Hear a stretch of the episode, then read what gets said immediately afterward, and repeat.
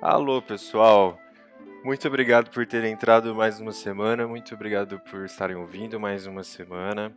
Eu sou o Paul, arroba jpaulmatsura, Paul é P-A-U-L, Matsura é M-A-T-S-U-U-R-A no Instagram. E nós estamos no arroba Crônicas no Instagram e no arroba no Twitter. Segue a gente lá e sejam muito bem-vindos a mais um episódio das Crônicas de Númenor.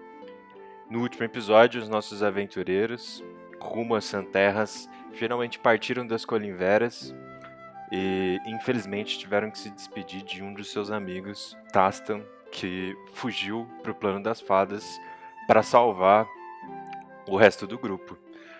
Uh, a gente vai começar a sessão de hoje chegando na próxima cidade do caminho para o deserto, chamada Caburé, uma cidade conhecida para o nosso querido Maywork Gu.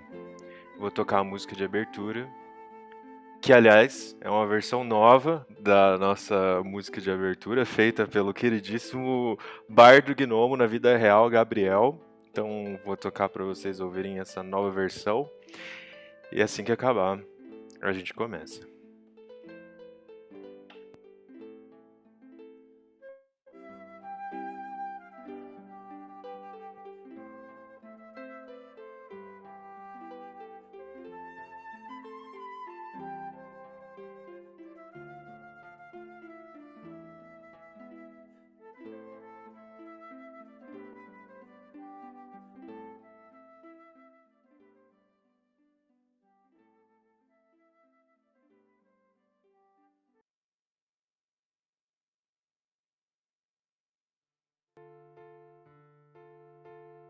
Rainha Janaína luta pela harmonia do vasto continente de Númenor de seu trono na grande capital, a Cidadela. Rumores de uma guerra com a grande cidade de Achar e seu exército de metal ecoam por todas as terras. Meiolar, uma das poucas aliadas da capital, enviou um grupo de aventureiros para desbravar território desconhecido. As são terras florestas intocadas pela civilização, que lhes daria vantagem em um embate final. O grande porto de Númenor está instável, mas segue com um governante temporário designado pela rainha. A cidadela resolveu os conflitos internos e precisa agora unificar as outras cidades. Mas cada um tem seus próprios perigos e crises, e nem todos são amigáveis ao reino.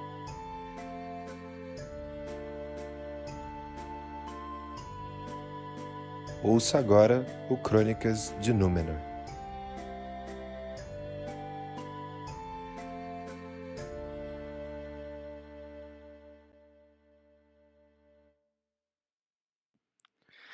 Muito bem, muito obrigado pela abertura nova, Gabriel. Ficou incrível, ficou incrível.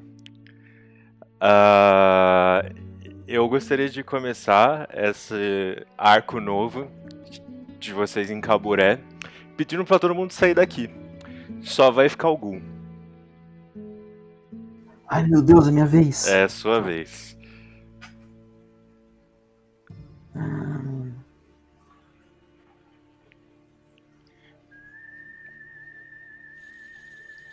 Gul. Oi. Tudo bom? Tudo bom e com você? Bem também. é o seguinte, Gul. Você está em uma taverna.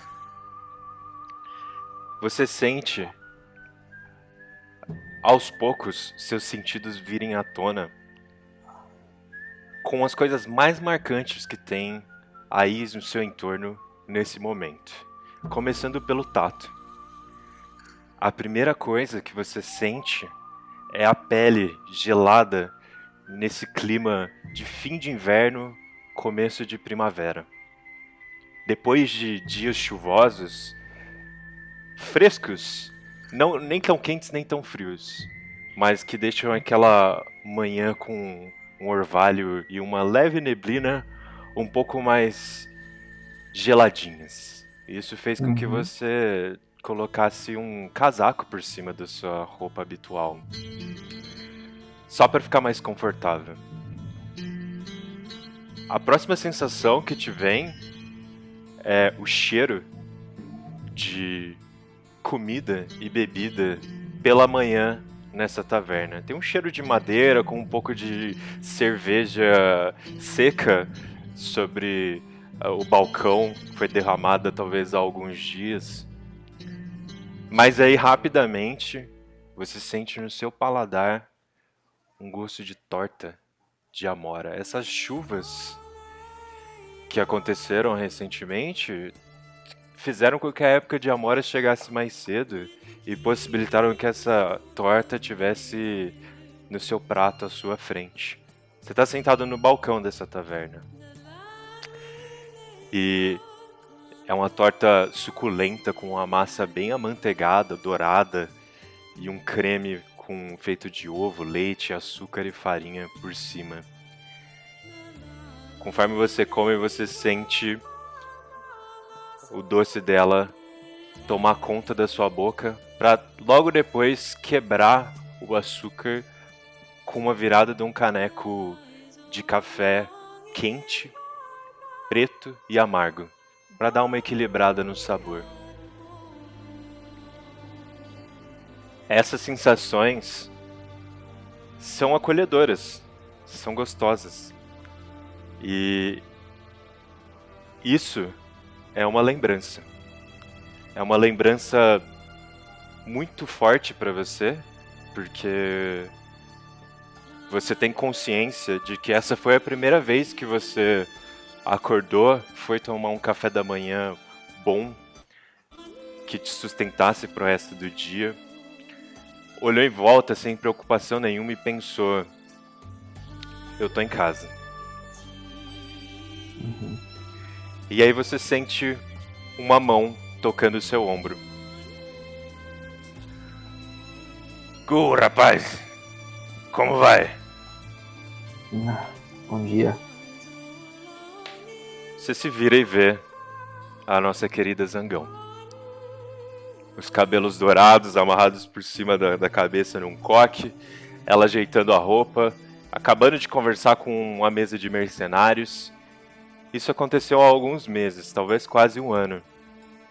Pouco tempo de, depois de você ter entrado para Colmeia Dourada. Você está na Gota de Mel. E o Halflingzinho Ted tá ali meses antes de sofrer aquele acidente horrível do qual ele voltaria, mas ainda assim horrível. Zangão parece um pouco preocupada. Ela ainda não te conhece tão bem. Ela olha para você um pouco desconfiada, tentando te ler atrás do seu olhar. Pode ser um olhar igualmente confuso. Ela fala: Ô rapaz, eu não te conhecia, sabe? Quando você veio pra cá. Ah, eu era um pouco desconfiada, assim, você não falava muito tal. É normal. É, né? Eu não, não vejo nada mal nisso, dona Zangão. Ah, eu, eu, assim, você deve entender que eu, eu, eu tinha que prezar, né, por fazer uma seleção, né, de quem é, entra pra colmeia e quem vem ser mercenário. Sim, claro. E o fato de eu nem saber de onde você era me deixava um pouco. um pouco. Ah, ansiosa, assim, em relação à sua pessoa. Mas. Uh, acho que agora eu sei, viu? Sabe de onde eu sou? É, eu queria falar com você. Chegou um pessoal aí, uns três orcs, cansados, exaustos, na verdade, passando muita fome e frio, tomaram chuva andando descalços no caminho de Caburé para cá. E eles chegaram desfalecendo perto do lago. Meus homens me avisaram, eu fui lá ter com eles. Eu ofereci abrigo ali, pedi pro, uns favores pro pessoal de Umater, eles deixaram eles lá no abrigo, deram comida. Quando eles já estavam bem, me contaram que fugiram de Caburé por causa de você.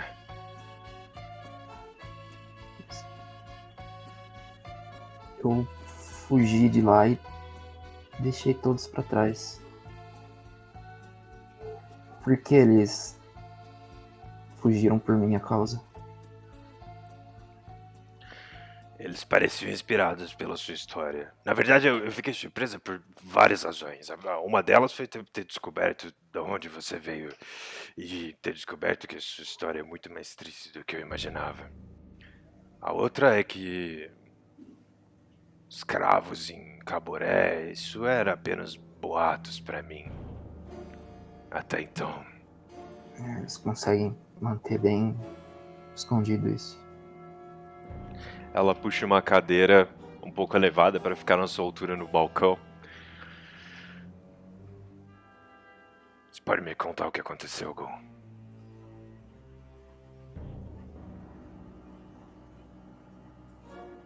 Sim. Ah... Durante o meu tempo em, em Caburé, eu sempre prestei atenção na, na ronda dos guardas. Eles são bastante desleixados, digamos assim.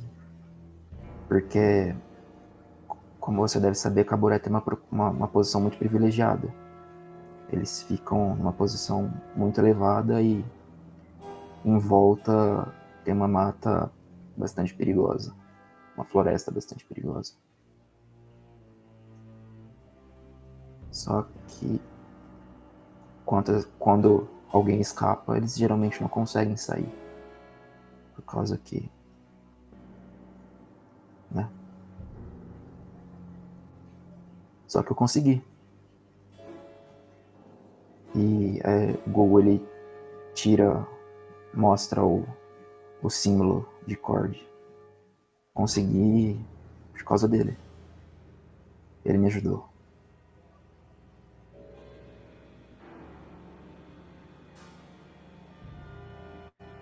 É, sua história, como eu disse, inspirou esses rapazes a fugirem também.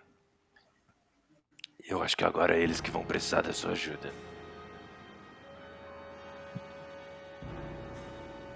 Claro, eu gostaria muito de ajudar eles aqui no que, no que eu puder. Eles vão precisar de abrigo, eles vão precisar entender como o meiolar funciona e aprender a viver fora desses. dessa prisão horrível que você descreveu. Sim. É, farei tudo o que puder para eles. Eles têm algum lugar para ficar? Ou caso apareçam mais refugiados, a colmeia e o, o templo eles conseguem ajudar também? Por enquanto, sim, nós temos leitos lá no templo de Umater disponíveis para eles, mas tem um terreno aqui por perto de Meiolar. Vocês poderiam construir alguma coisa lá. Vamos abrigá-los. Eu sinto que tem mais gente para vir. Isso me deixa muito feliz, dona Zangão. De verdade.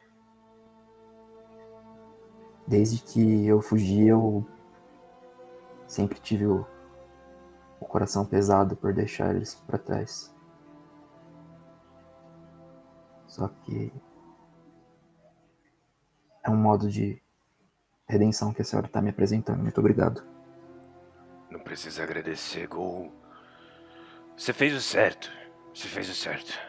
Você não tinha como trazer mais ninguém com você e o fato de você ter conseguido livrar o seu lado inspirou eles a virem atrás. Então, tudo a seu tempo. Eu sinto muito pela sua história, viu? Hum. Obrigado, mas há tantas outras histórias tão tristes quanto a minha. Eu não sei se a a minha deve ser considerada tão assim.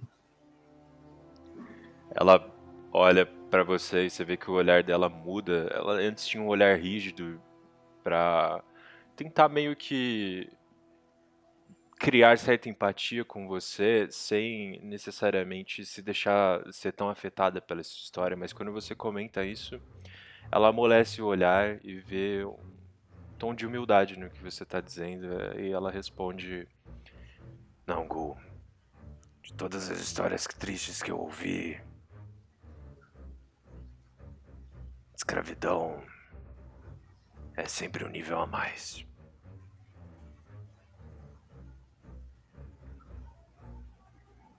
É. Não é fácil. Mas eu gostaria muito de encontrar com essa. com esses três orcs que vieram. Pode me apresentá-los? Claro, com certeza. Acabe seu café da manhã e eu te levo lá. Certo. Vou pedir pra galera voltar, era só isso. Ficou Cena nervoso. legal. Não, não tô nervoso, eu tô, tô feliz. muito divertido. Foi curtinho. Sim. Quer que eu chamo eles lá? Eles não estão voltando? Eu vou arrastar eles pra cá.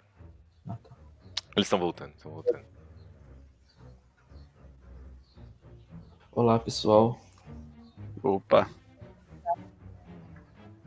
O Gu morreu, tá? Brincadeira. Você não me fala uma coisa dessa. Rapaz. Only Ai, F reactions. Gu, isso acontece enquanto você está caminhando com o seu grupo para Meiolar. Eu queria perguntar a disposição de vocês, né? Agora que vocês têm apenas dois cavalos. Meio lar? Meiolar não, perdão, tô viajando, tô viajando. É que eu falei de Meiolar. É, tanto quando vocês estão caminhando para Caburé, Ah, tá. Caraca, achei que a gente tava. Caralho. voltando. Pensei que deu muito errado alguma coisa. Não, não, não, não, imagina. Ah, isso acontece enquanto você tá caminhando e, tipo, você volta pra esse lugar pra meio que te dar um conforto, porque agora finalmente você vai enfrentar o seu passado. E você sabe que você tá muito perto disso. E eu queria perguntar então como vocês estão dispostos, né? Vocês têm apenas dois cavalos? Os cavalos estão trotando ou o pessoal tá só, só andando?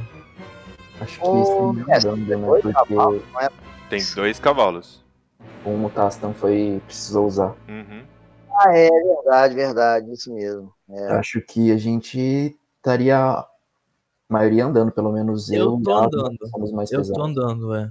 Sim, eu também. Frente com o Mako, é, pra já averiguar a estrada. Na verdade, o Gu ele gostaria de ir na frente, porque ele conhece o- os arredores. Ele queria levar vocês a um lugar. Ah, então eu tô junto contigo, Gu. Eu, eu posso estar andando também, não tem problema.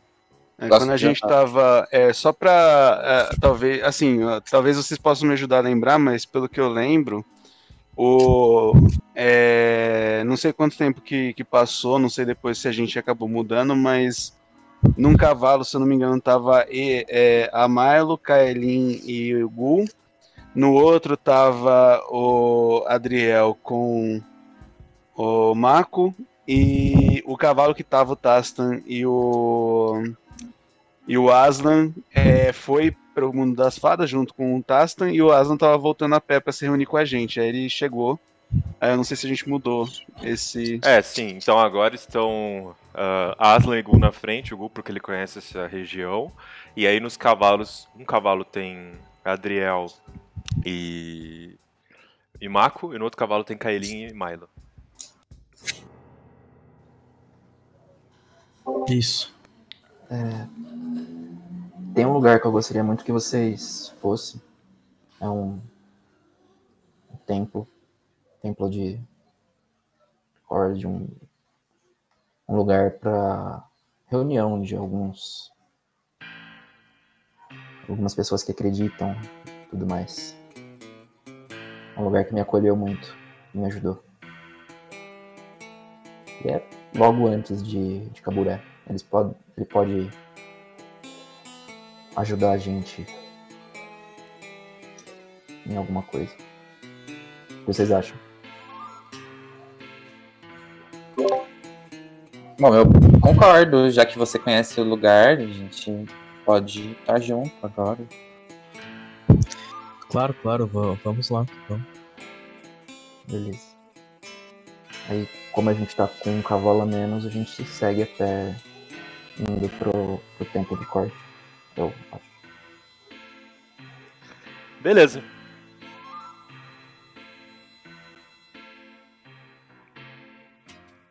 Vocês então se afastaram bastante das Colimveras é, depois da fuga do Tastan. Só pra deixar pra trás, né? Garantir que o Golem retornaria do nada. Vocês tiveram aquele momento de descanso. E vocês sabiam que Caboré estaria aí a mais uns dois, três dias de viagem.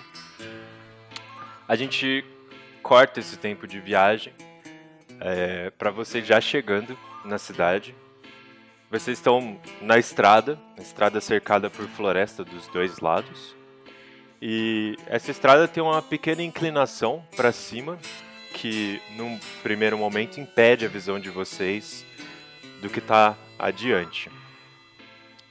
Ah, bom, vocês vão subir então nessa composição, né? Os dois cavalos atrás, Gu e Asa na frente, a pé. E vocês escutam ao longe, ecoando, um... uma explosão, parece. Um estampido, assim, mas é um ruído seco, não uma explosão grande. É algo. É um disparo. Uma coisa rápida, repentina.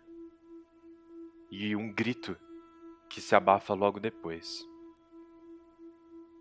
Esse som ecoa pelos arredores, bem quando vocês estão subindo na ponta dessa pequena colina. E vocês veem que abaixo de vocês tem uma pequena depressão, só para a estrada voltar a subir. E ali é o pé do Planalto de Caburé. Caburé é uma cidade que fica numa posição elevada no meio da estrada para a travessia, a cidade da ponte. Vocês podem imaginar que a estrada como, é como se ela se erguesse do chão e fosse subindo até ficar num planalto bem elevado e continuar reto. E nos arredores dos dois lados, uma floresta densa, muito mais densa do que a floresta que estava rodeando vocês até então, segue por toda a extensão dessa ponte de terra. Uma floresta alta, assim como o Planalto. Vocês conseguem ver dos dois lados do Planalto as, a parede, essa parede de rochas que se formou com a erosão do tempo. Então, de fato, parece uma ponte de terra. Ela começa no fim dessa inclinação para baixo que está diante de vocês. E antes do começo dela, vocês conseguem ver para a direita da estrada um templo. Um templo simples. Mas ainda assim parece resistente, feito de pedra, madeira e algum, algumas estruturas de metal. E ao pé desse templo tem um estábulo. Provavelmente para os viajantes passarem e deixarem os cavalos descansando um tempo. Quando vocês começam a descer, a visão de vocês ainda tá difícil de identificar da onde esse som veio. Vocês enxergam um meio orc caído já no começo da subida da ponte, depois da altura do templo. O meio orc caído no chão, com as costas viradas para cima. Conforme vocês estão descendo para chegar, imagina que o estábulo ele fica bem no meio dessa depressão, bem no, no ponto mais baixo dela. Vocês estão descendo, o estábulo está ali no centro da depressão e a subida para Caburé começa logo em seguida. Esse orc está caído na subida e vocês continuam descendo, se aproximando e vocês veem lá de cima da ponte de terra, lá de cima do planalto, cavalgando, apressado, um draconato. Ele vem em cima de um cavalo grande, imponente, quase como um cavalo de guerra, e ele cavalga com veemência atrás desse orc que caiu. E vocês veem que ele tem o que parece ser um canhão de mão na mão. Uma mão segura as rédeas do cavalo e a outra segura esse canhão. Alguns de vocês já devem ter visto esse tipo de tecnologia. É um revólver. Uma arma de fogo. Feita com um mecanismo ativado por pólvora. Uma pequena câmara de combustão que dispara um projétil letal. Um pouco mais próximos do corpo do Orc, vocês veem que ele tem um furo nas costas. E sangue escorre pela roupa dele. E esse draconato usa uma capa preta longa e um chapéu para proteger o corpo e o rosto do sol. Ele vem cavalgando com esse revólver na mão e quando ele avista vocês, antes de chegar no corpo do orc, ele puxa a head para o cavalo. O cavalo se, é, sobe as patas dianteiras, para no meio da estrada. O Draconato fica olhando para vocês de longe, com a capa voando ao vento. Ele guarda o revólver num coldre na perna, vira o cavalo e vai embora. Vocês já devem ter percebido que Caburé é o nosso arco de faroeste.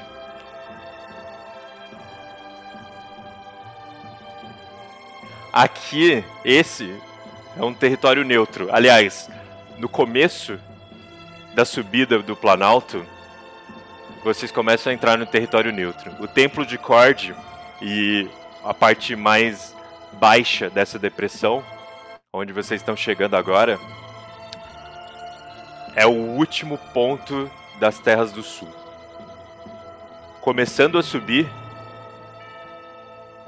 que é onde o Draconato parou, começando a subir é terra sem lei, é território neutro, é um lugar que ainda não tem governante definido, independente dos dois lados do combate entre Janaína e Andrômeda.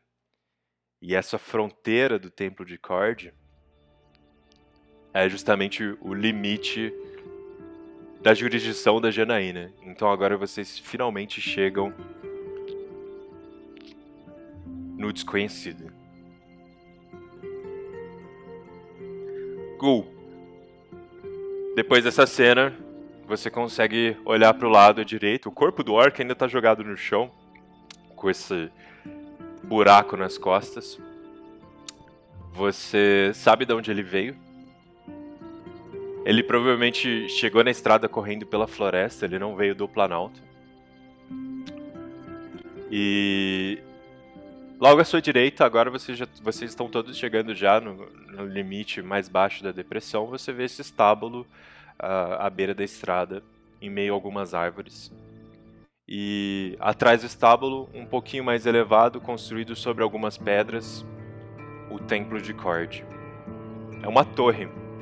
É uma torre grande, com o diâmetro uh, grande, assim, confortável para caber alguns cômodos em cada andar.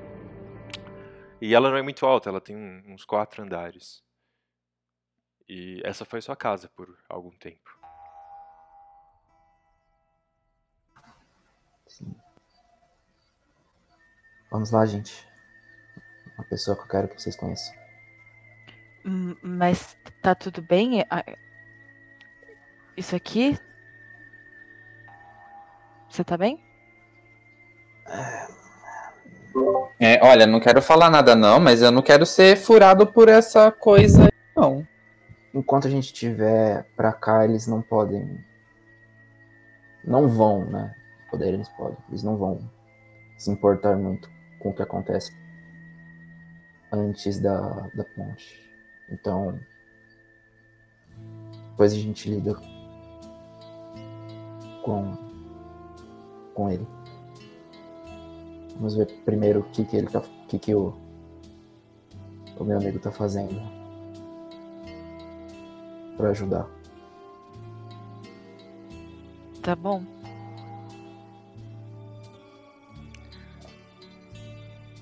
O estábulo tá vazio, tá? Não tem nenhum cavalo, mas tem umas carroças ali. Carroças pequenas, provavelmente à venda, caso algum viajante queira comprá-las. Geralmente é o próprio Firewall, o clérigo de Cord, que fica ali. E hoje ele provavelmente está no templo.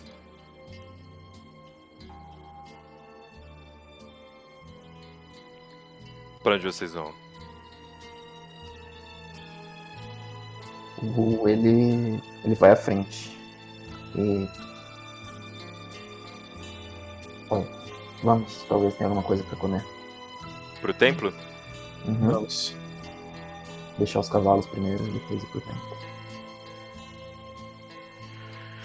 Vocês deixam os cavalos ali no estábulo. Apesar dele não ter ninguém cuidando no momento, ele tem ali as baias dos cavalos, né? É, com água e um pouco de legumes. Meio que já esperando alguém aparecer. É, não, o, o, o, a viagem de mercadores não tem sido tão comum quanto nos últimos anos, justamente por causa desse conflito com a Char. Mas ainda assim, de vez ou outra, alguém passa por aí. Então vocês deixam os cavalos e vão adentrando a floresta. Tem uma pequena trilha com tábuas, tábuas assim, pequenas uh, estacas de madeira colocadas no chão para vocês seguirem é, das costas do, do estábulo até a porta do templo. E é, essa trilha ela vai subindo entre as árvores. Tem um corrimão de corda assim, só para se apoiar e não escorregar qualquer coisa. E vocês chegam na entrada do templo. Tem um, uma porta de madeira grande com um arco de pedras por cima. Vocês veem já símbolo de Cord, que é, é um escudo, né, Gol? O símbolo de Cord? Isso, isso, é um escudo com raios saindo da, de trás dele. Em cima desse arco de pedra, então, um escudo cravado há muito tempo. Vocês veem que o, o templo por fora, talvez ele precise de um trato, mas ele ainda parece bem sólido e resistente.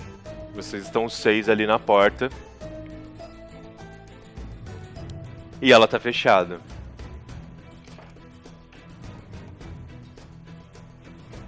O ele vai e bate na, na porta. Demora um tempo até você começar a ouvir passos arrastados, seguidos de um barulho de madeira batendo no chão. E aí a grande porta se abre um pouquinho, só para revelar um humano, um senhor, corcunda, baixinho, com um cajado que ele usa de bengala e roupas cinzas, roupas bem simples assim, uh, mas como se fosse um manto sobre o corpo dele. E ele olha pela fresta, vê esse grupo, vira os olhos para cima, vê o Gul e começa a chorar.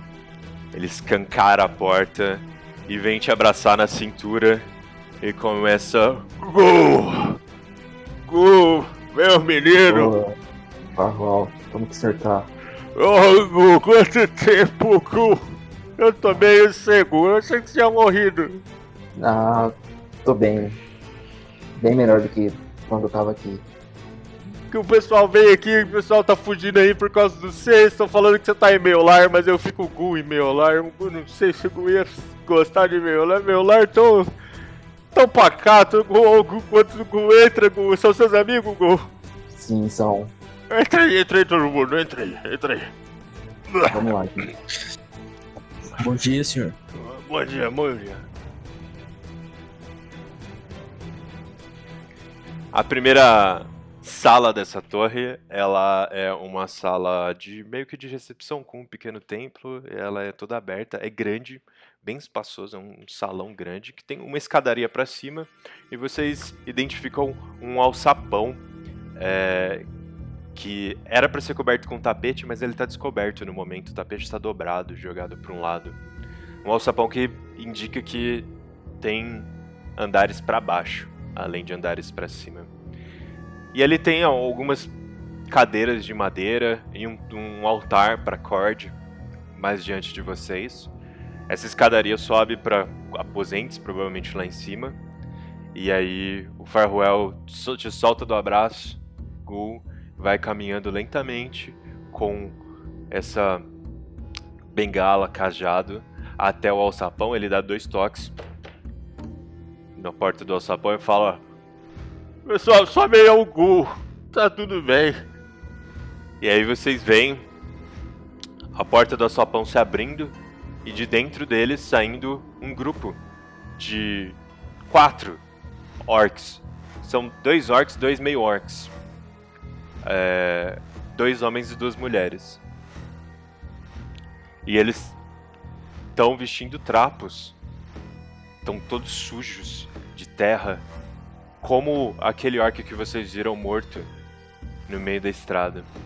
Eles estão fracos, muito magros e eles saem com a cabeça baixa, ainda um pouco desacostumados com a luz do sol, tão direta, vindo das janelas aí do templo. E eles olham para você, Gul, com uma mistura de vergonha e admiração.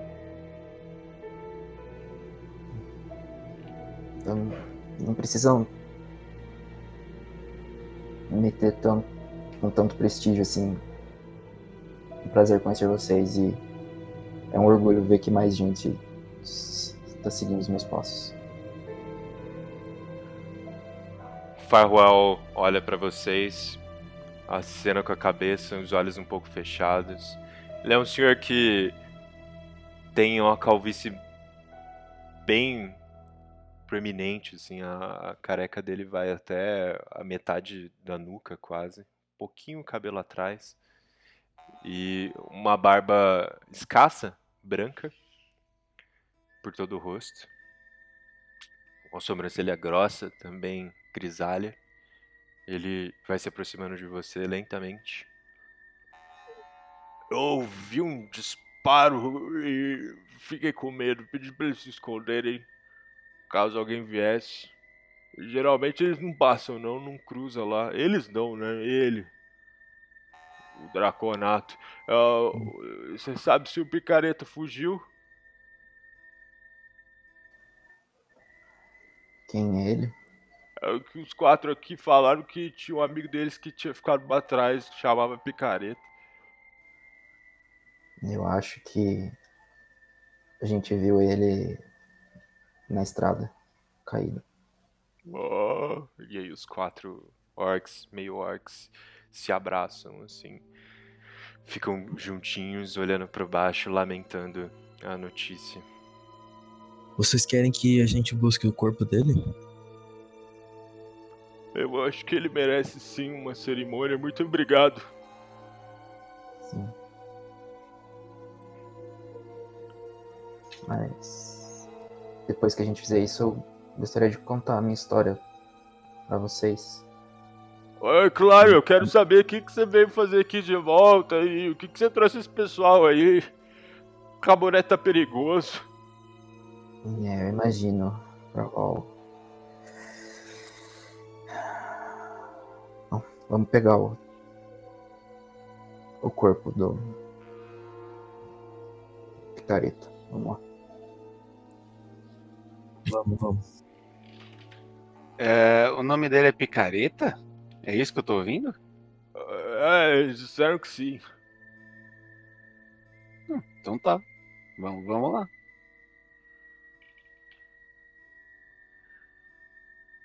Vocês voltam então para a estrada e o corpo desse orc está estendido ali no chão, coberto de areia, terra seca, né?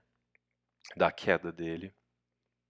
E vocês veem esse buraco nas costas por onde o projétil entrou.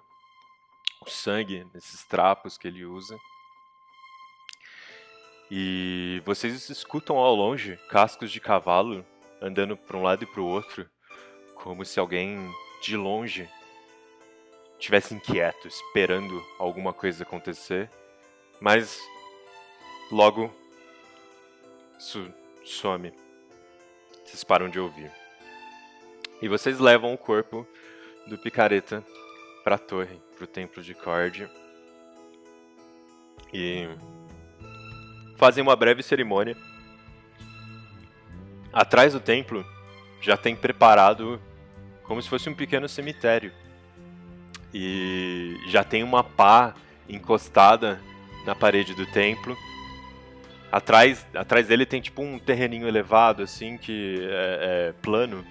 E é bem ali, vocês conseguem ver uns arranjos de flores e terra recém-mexida. E algumas covas. Meio que indicando que ele, esse picareta, o orc que tá com vocês, não foi o único a não conseguir escapar.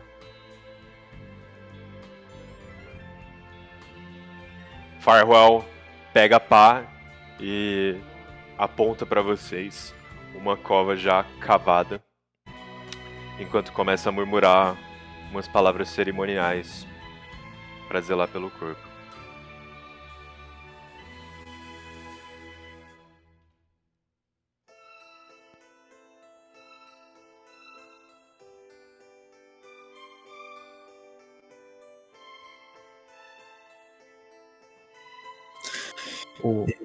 Pode eu, eu tiro meus machados e coloco. Apoio eles sobre o chão, a cabeça deles no chão e fico olhando aquela cena.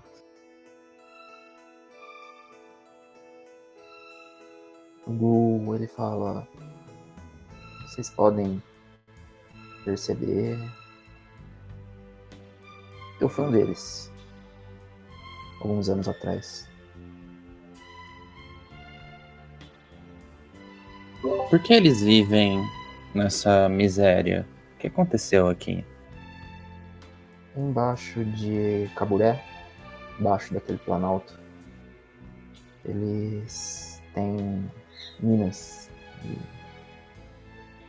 dentro dessas minas tem pessoas como eu, como ele, que são escravizadas. E um dia eu fui como eles. Um refugiado. Eu sinto muito pelo que aconteceu aqui. É, isso vai aflorar um pouco os ideais do Mako. Ele não gosta desse tipo de injustiça. Obrigado pelo sentimento, Marco.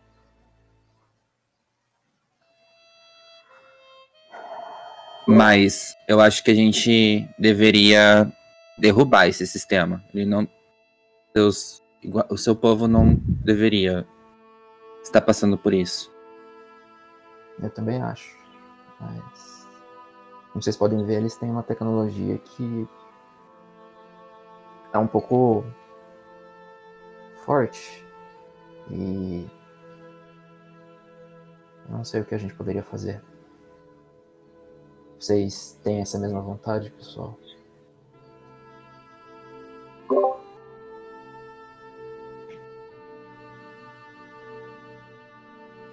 A, gente sabe, é, mestre, a gente conhece muito dessa tecnologia lá na cidadela, pelo fato do. Na Tem alguma Cidadela, coisa. sim. né? Sim. Sim? Você conhece, sabe que são armas de fogo. Desenvolvidas Uhum. na Cidadela, aliás. Tem a ver com coisas que o Mil usava, coisas do tipo? Foram, eh, essas armas foram desenvolvidas pelo professor Mill na época que ele tinha Andrômeda e Nadira, os dois regentes do norte hoje, como discípulos. Então, por isso que a galera do norte deve ter essas armas. Mas o, o interrompe e fala: Algo. É, pelo que o pessoal tá falando aqui, parece que o povo de Caboré tá tentando se livrar também dos escravos, mas eles não sabem exatamente onde estão. Porque eles estão tentando fazer um acordo com o a- a- pessoal de Achar lá. Tem uns robôs lá em cima. Então. Eles não querem mais escravos. É porque a Andrômeda não gosta de escravo também. E é a condição dela pra Caboré se tornar território do norte é que acabe a escravidão. Então o norte sabia que existiam escravos aqui.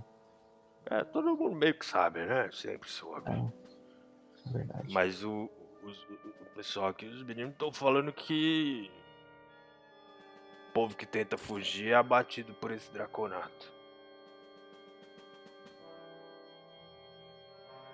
A gente pode tentar ajudar eles, Gol. Sim. Sim, sim. Mas. Eu acho que a gente deveria, na verdade não é uma coisa que a gente pode, a gente deveria tentar fazer alguma coisa mesmo pra ajudar. Uhum.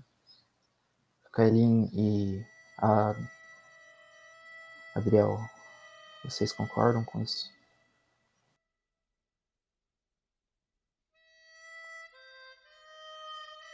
Eu, eu acho que se existe. Se já existe um movimento para acabar com isso, a gente consegue ajudar.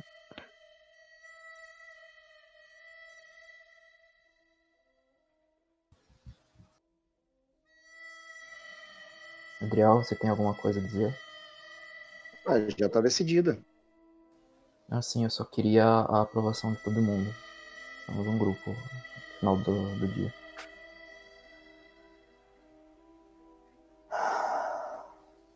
O Gu se vira pros.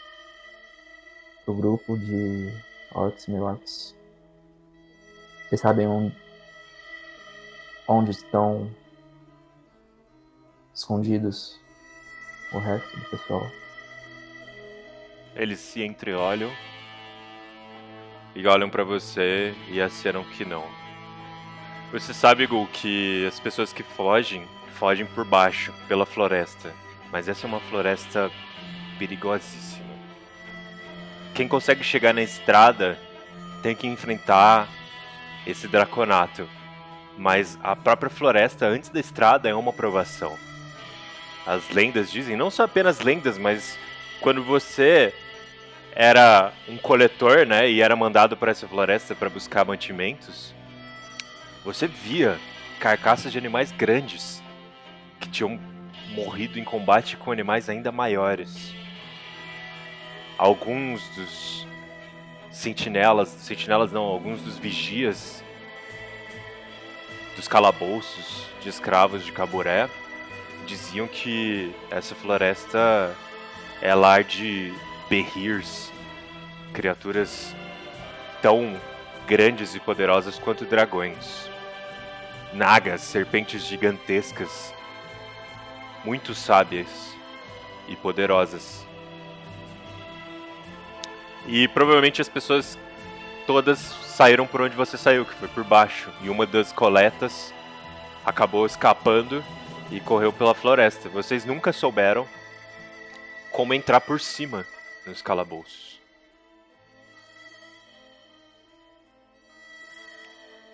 Então, eles estão na mata, então, na floresta.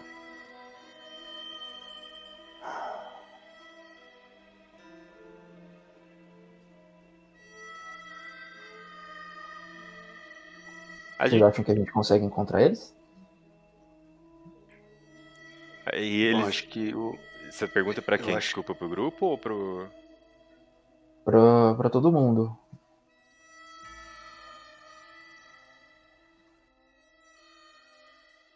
Por que que a gente vai. é, desculpa. Existe esse movimento para acabar com a, a com, com os escravos aqui em Caboré. É isso. Eu pergunto pro velhinho. É, existe o, a, a comunidade da cidade está investigando com a ajuda do prefeito e do xerife para tentar descobrir a, a entrada para esse caverna dentro do Planalto. E eles estão tentando achar esses orcs que fogem para perguntar, mas eles são alvejados pelo Draconato. E existe esse Draconato e talvez o, o que envolve todo, todo, todo, toda essa es, es, escravidão é, que está impedindo que esse contato aconteça entre os, os que estão escravizados e aqueles que querem libertar. É, porque a cidade fica lá em cima. Quando o pessoal foge, eles fogem pela floresta e acabam aqui embaixo. Até o povo da cidade chegar aqui embaixo, o Draconato já pegou. Entendi.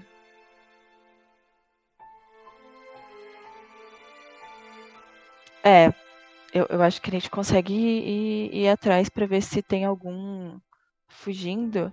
Mas eu não sei se essa é a melhor opção, gente. Porque acho que a gente pode entrar em combate. E. Se já existe esse movimento para acabar,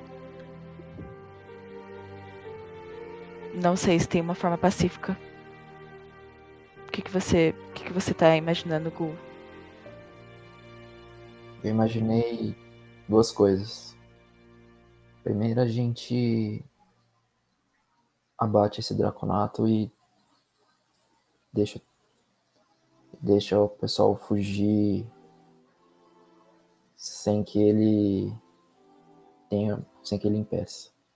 A outra a gente forma um grupo de pessoas que estão refugiadas lá embaixo e escolta eles até até aqui e manda eles para o sul. É, eu acho que nas duas a gente vai entrar em combate com esse draconato. Eu sou a favor de matar esse draconato, arrancar a cabeça e mostrar para as autoridades do que a gente é capaz. Eu preferiria que a gente não é, entrasse em combate não, antes. Não precisa tanto, Marco. Ele tá muito puto. A gente tem que é... lembrar que a gente não pode ter contato com as autoridades. Uhum. Nosso grupo é muito reconhecível. Eu acho que acabar com esse, com esse Draconato aí é muito. É, é um passo bastante grande para as autoridades já é o empurrão que eles precisam, assim. Então. Então acho que se pelo menos a gente fizer isso, já vão poder ajudar bastante o povo daqui. É que provavelmente esse Draconato ele não tá sozinho. A gente mata o deles e aí pro pessoal da, da cidade conversar com esses que estão envolvidos com os escravos, é, eles vão usar a morte desse Draconato como um motivo para não entrar em acordo. Mas são escravos. Não, é eu sei. proibido nessa parte, não é? Não é, É que- proibido por aqui? Que pelo entendi aqui é território neutro, né?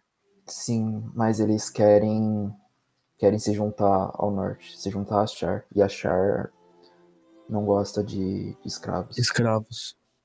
Então, eles estão tentando se livrar deles.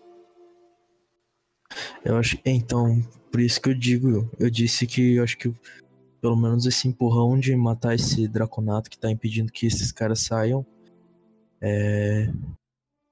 É uma coisa que a gente vai poder ajudar, pelo menos mínimo, assim. E eles terminam todo o resto. O templo de Achar é aqui perto? Na cidade de Achar, lá na. Ah, tá. É lá, é lá, é lá no norte. Isso. Ah, tá.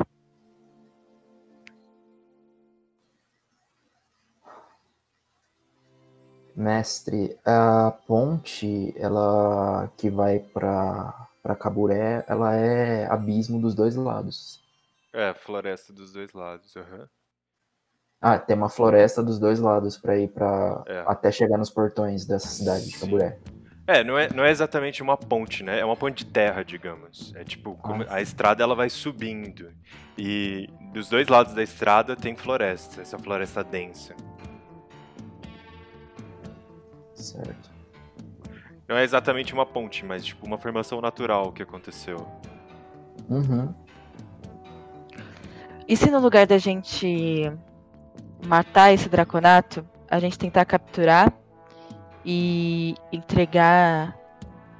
Eu sei que a gente não pode ser visto pelas autoridades, mas de alguma forma entregar para as autoridades de Caburé, para eles entregarem pro pessoal de Achar falar que esse cara estava escravizando orcs. E aí não tem morte ainda tem como fazer uma negociação.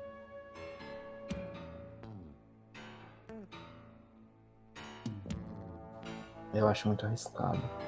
A gente pode tentar, mas é, é, a- é o mais arriscado. Acho mais complicado e mais difícil do que simplesmente enfrentar o cara, não acho?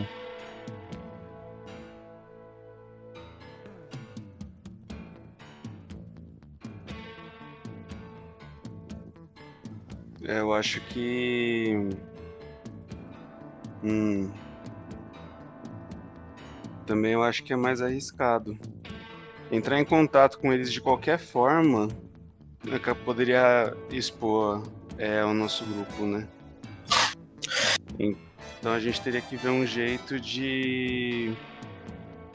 É. Talvez. Eu acho que se a gente tentar esperar uma próxima vez que esse homem for aparecer, a gente pode tentar capturar ele. Deixar ele inconsciente, a gente leva pra. E talvez alguém. O Gu pode levar ele pra. Ou algum desses. Desses orcs que estão aqui, ou.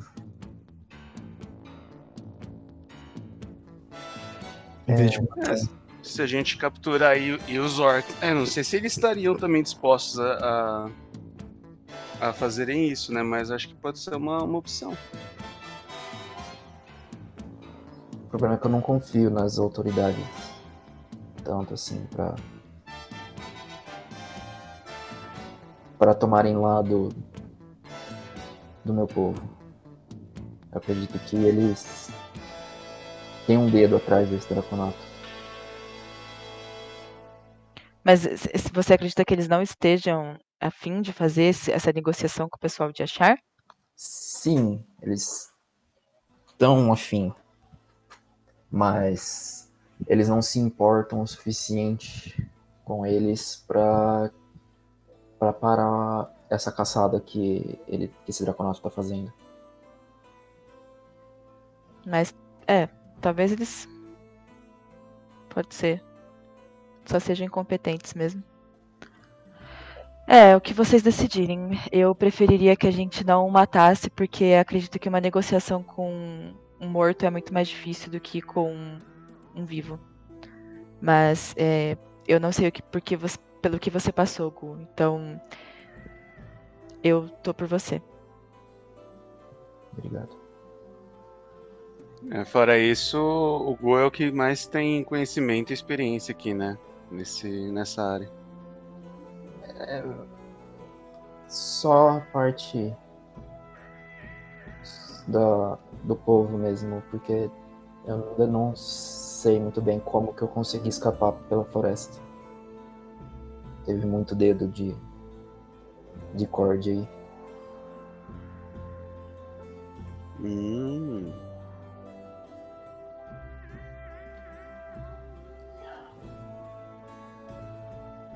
Sinceramente, eu gostaria muito de procurar os refugiados na floresta. Ajudar eles a saírem desse. desse buraco. Mas. não sei os perigos que podem estar lá embaixo. É, é, ir atrás deles eu tô 100% afim. Pra tentar ajudar eles eu, eu não tenho medo não. Então, um plano de cada vez. A gente pode e procurar o, os orcs lá embaixo e depois a gente decide o que pode fazer com o Draconato.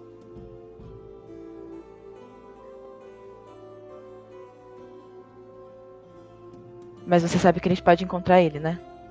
Sim. Tá. E aí é a infelicidade dele encontrar a gente. É que nem sempre a gente tem boas bons planos. Pode ser tanto dele quanto das pessoas que vão estar com a gente, ou até mesmo de um de nós. Então, eu preferiria que a gente tentasse bolar um plano, pelo menos caso a gente encontre, porque aí a gente já consegue lidar e não entra em desespero. Não É, sei, Pode falar. a gente pode tentar, assim, bolar um plano mega, que vai ter vários furos, mas pelo menos a gente sabe como lidar se a gente encontrar ele.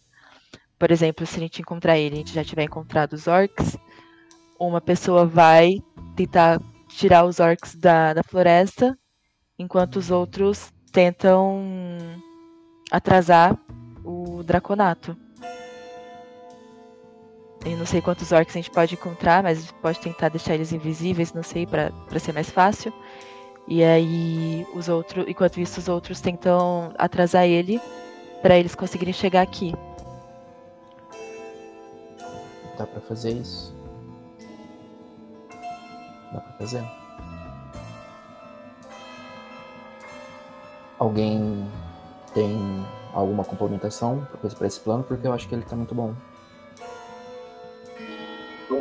Se esse Draconato aparecer no meio do plano, ele vai sentir o gosto da minha rapieira. Só tenho isso a dizer. Mas vamos seguir com o plano.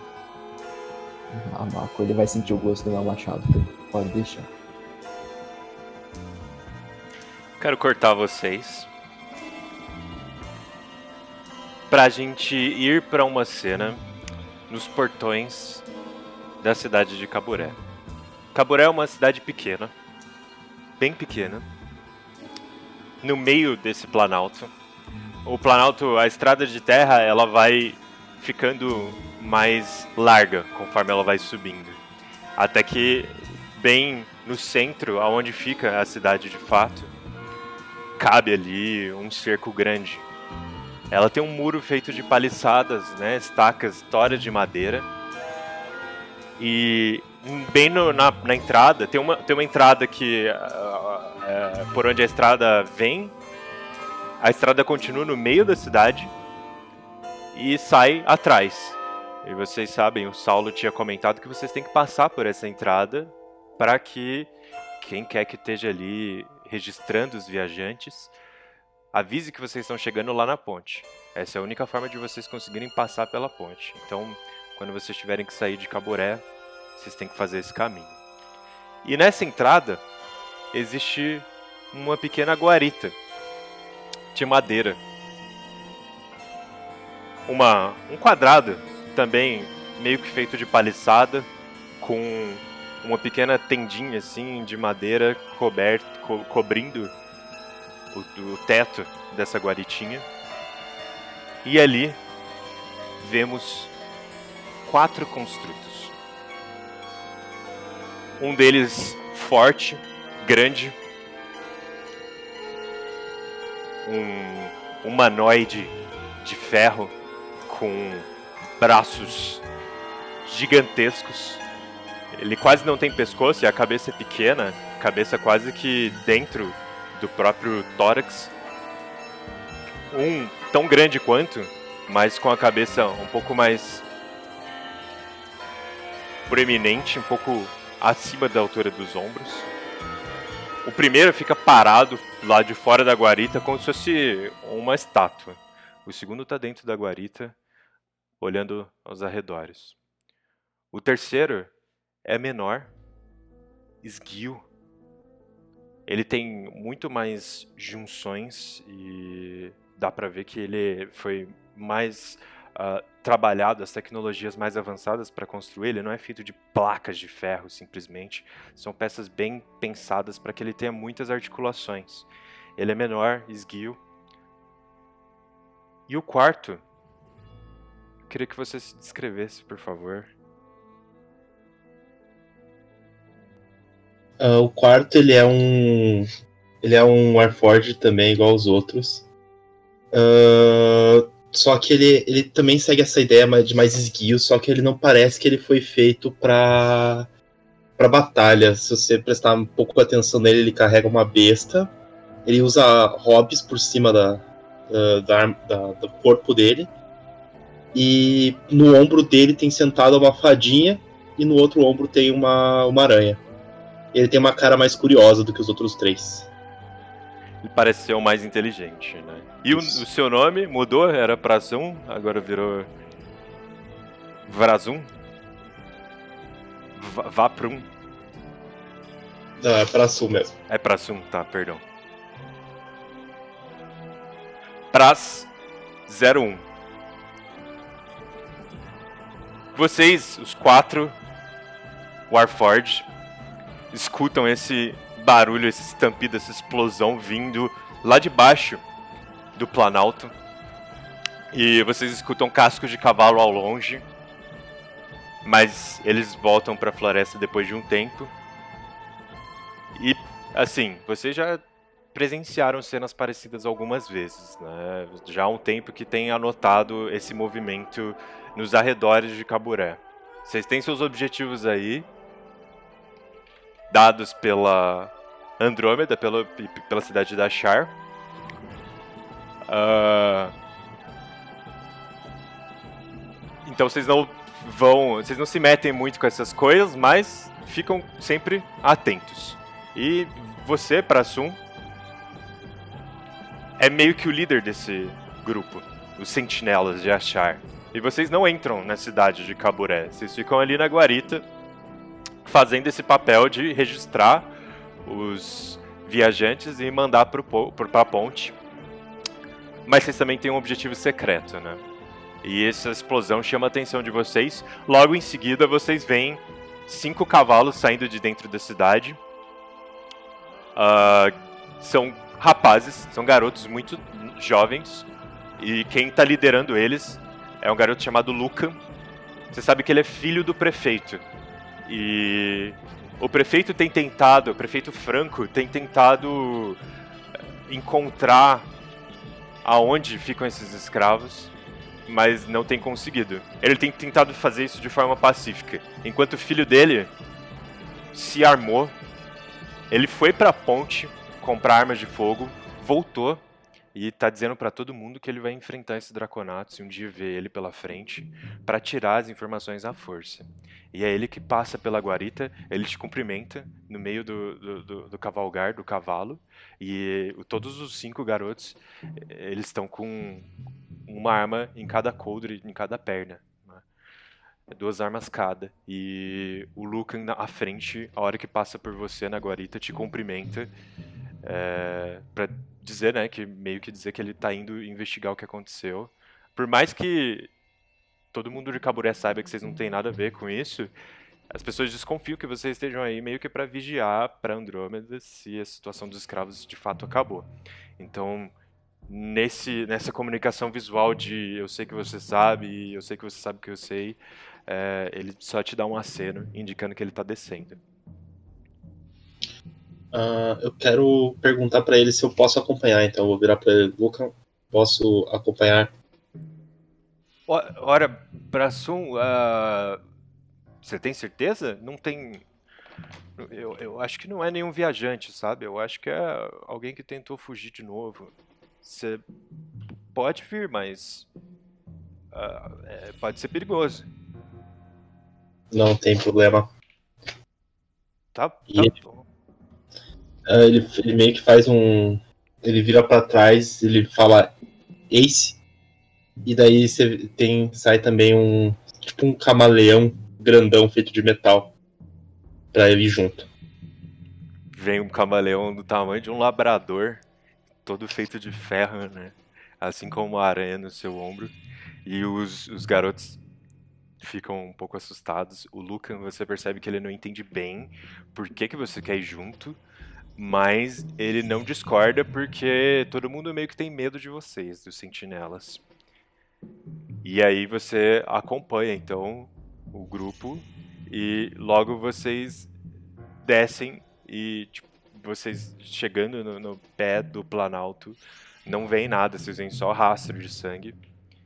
E o Lucan vira para os outros cinco garotos e vira para você, para Sum, fala: Eu acho que a gente pode perguntar pro Farro se ele sabe alguma coisa. Podemos ir. Certo. Ele vai até o estábulo, desce do cavalo, entra ali, vê que vê que não tem ninguém, mas ele percebe dois cavalos ali atados dentro de duas baias. Ele vira pro Prassum e fala: Estranho, chegou com um viajante? É... Hoje? Ninguém passou pela portaria. Bom, devem passar em breve. Tem dois cavalos aqui. Eles podem estar lá dentro. Pode ser. Vamos lá dar uma olhada.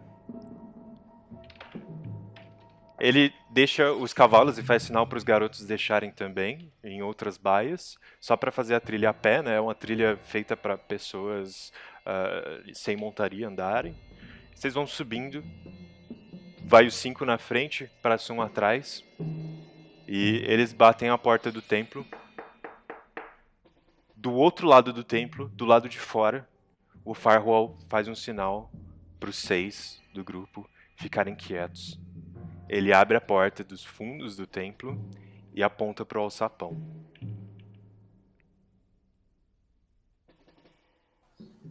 A gente entra no alçapão. Pelo menos eu, eu tento chamar o pessoal para ir.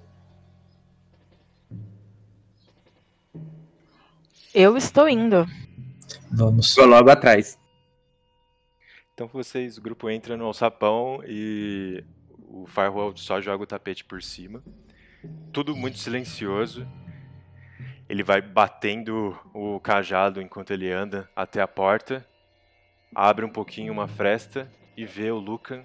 Aí ele abre um sorriso, abre os olhos, mas logo muda as feições quando ele vê o Prassum no fim da fila de pessoas e parece um pouco assustado. Não, não, não que ele desconfie nada de você, mas até porque ele sabe que achar quer libertar os orcs, mas ele nunca tinha te visto. Então ele parece um pouco assustado com a sua presença. Ele fala: Oi, Lucão. Tudo bem? Aí o Lucan, oi, Sr. Farwell, desculpa vir incomodar, é que a gente escutou um barulho, uma explosão, mais um disparo, sabe? E a gente não achou corpo nenhum, queria saber se de repente eles alguém veio pra cá. E o Firewall olha para ele, abaixa a cabeça. É, não, não entrou ninguém. Mas eu ouvi o barulho e ouvi os cascos do cavalo do Draconato. E eu acho que ele levou ele pra floresta, sabe? Ah, sim, é, eu imaginei também, suspeitei. É, mestre, eu posso, tipo, como o próximo tá meio que olhando a porta aberta, ele pode meio que tá, tá dando uma, uma investigada por dentro, assim, só olhando a porta, assim, por dentro da porta? Pode, você pode fazer um teste de percepção, por favor. Mas é, é bem difícil, você pode rolar com desvantagem. Beleza, percepção. Deu 11. 11. Você olha para dentro do templo, você nunca tinha entrado aí, nunca tinha se aproximado tanto. Uh, você não percebe nada de estranho. Você percebe que tem pegadas no chão de mais pessoas que estiveram aí, mas você não consegue distinguir exatamente quantas.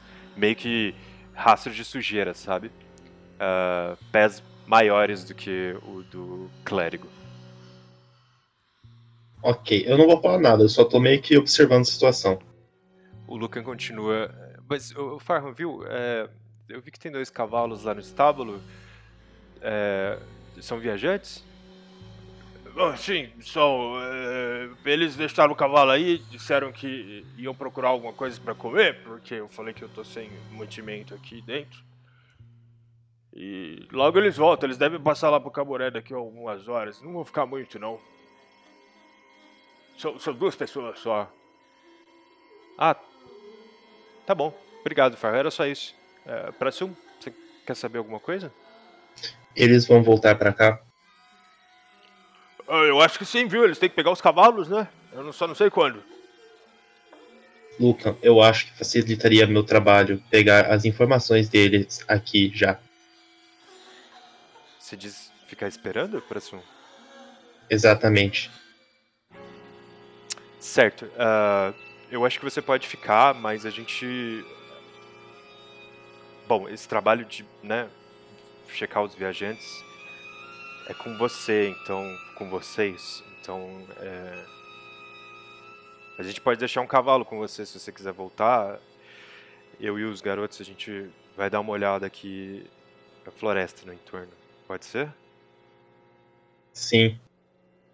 Certo. é, Vamos deixar um cavalo aqui então, tá? Eu- A gente deixa no estábulo, qualquer coisa você pega e volta. É, uma coisa que dá pra ver é que o Prassum pega, o cavalo, pega a rédea do cavalo tipo, com maior cuidado, assim, tipo, ele tem medo de fazer qualquer coisa errada com o cavalo e tipo, ele amarra junto dos outros dois. E fica parado, Não, tipo, Os cavalos estão lá no estábulo, perdão. ah tá. Mas Então- ele, ele avisa que, tipo, quando eles saírem, um um dos garotos vai deixar o cavalo e vai com ele. Ah, beleza. Ah, então ele fica parado na porta, tipo, estátua mesmo. Eu- depois que os garotos vão embora, o Farwell fica olhando pra você. Você quer entrar? Não quero te incomodar, meu caro senhor. Não é. Você come? Bebe café? Não, Quer sentar? Não preciso. Você quer ler um livro? Isso é interessante. É, Tem livro aí dentro. Só não quero te deixar entediado esperando. Ele começa a se dirigir na direção da porta, assim, mas antes de entrar, ele para, ele dá uma olhada pro velhinho. Você estaria interessado em um corpo melhor a- quando você morrer? Quê? Nada. Ele continua entrando. Você vê que o Farwell tá bem assustado. Quando você falou isso, escorreu, tipo, uma gota de suor na testa dele. E aí, ele esperou você se afastar um pouco pra subir as escadas, começar a subir as escadas e pegar algum livro lá em cima pra você. A galera que tá no só, no, no porão, vocês entraram aí no alçapão e é um alçapão, tipo, é muito pequeno esse andar embaixo da torre. Vocês têm que ficar curvados, bem curvados. Na verdade, é mais confortável ficar sentado no chão do que curvado, de tão baixo que é. E.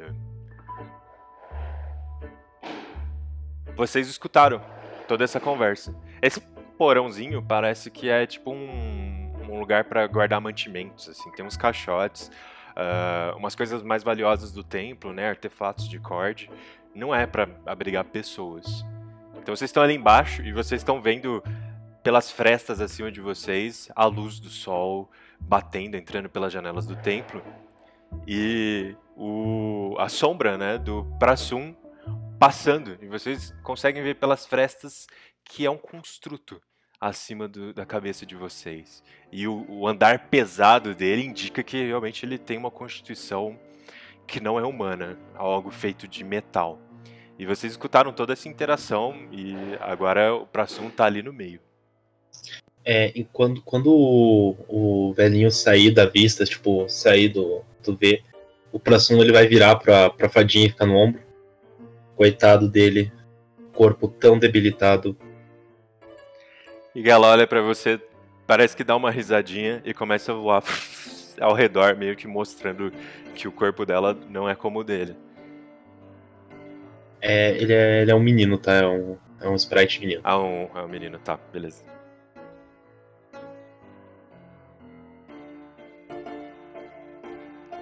Ninguém vai fazer nada? Acho que tá todo mundo meio paralisado de medo, né?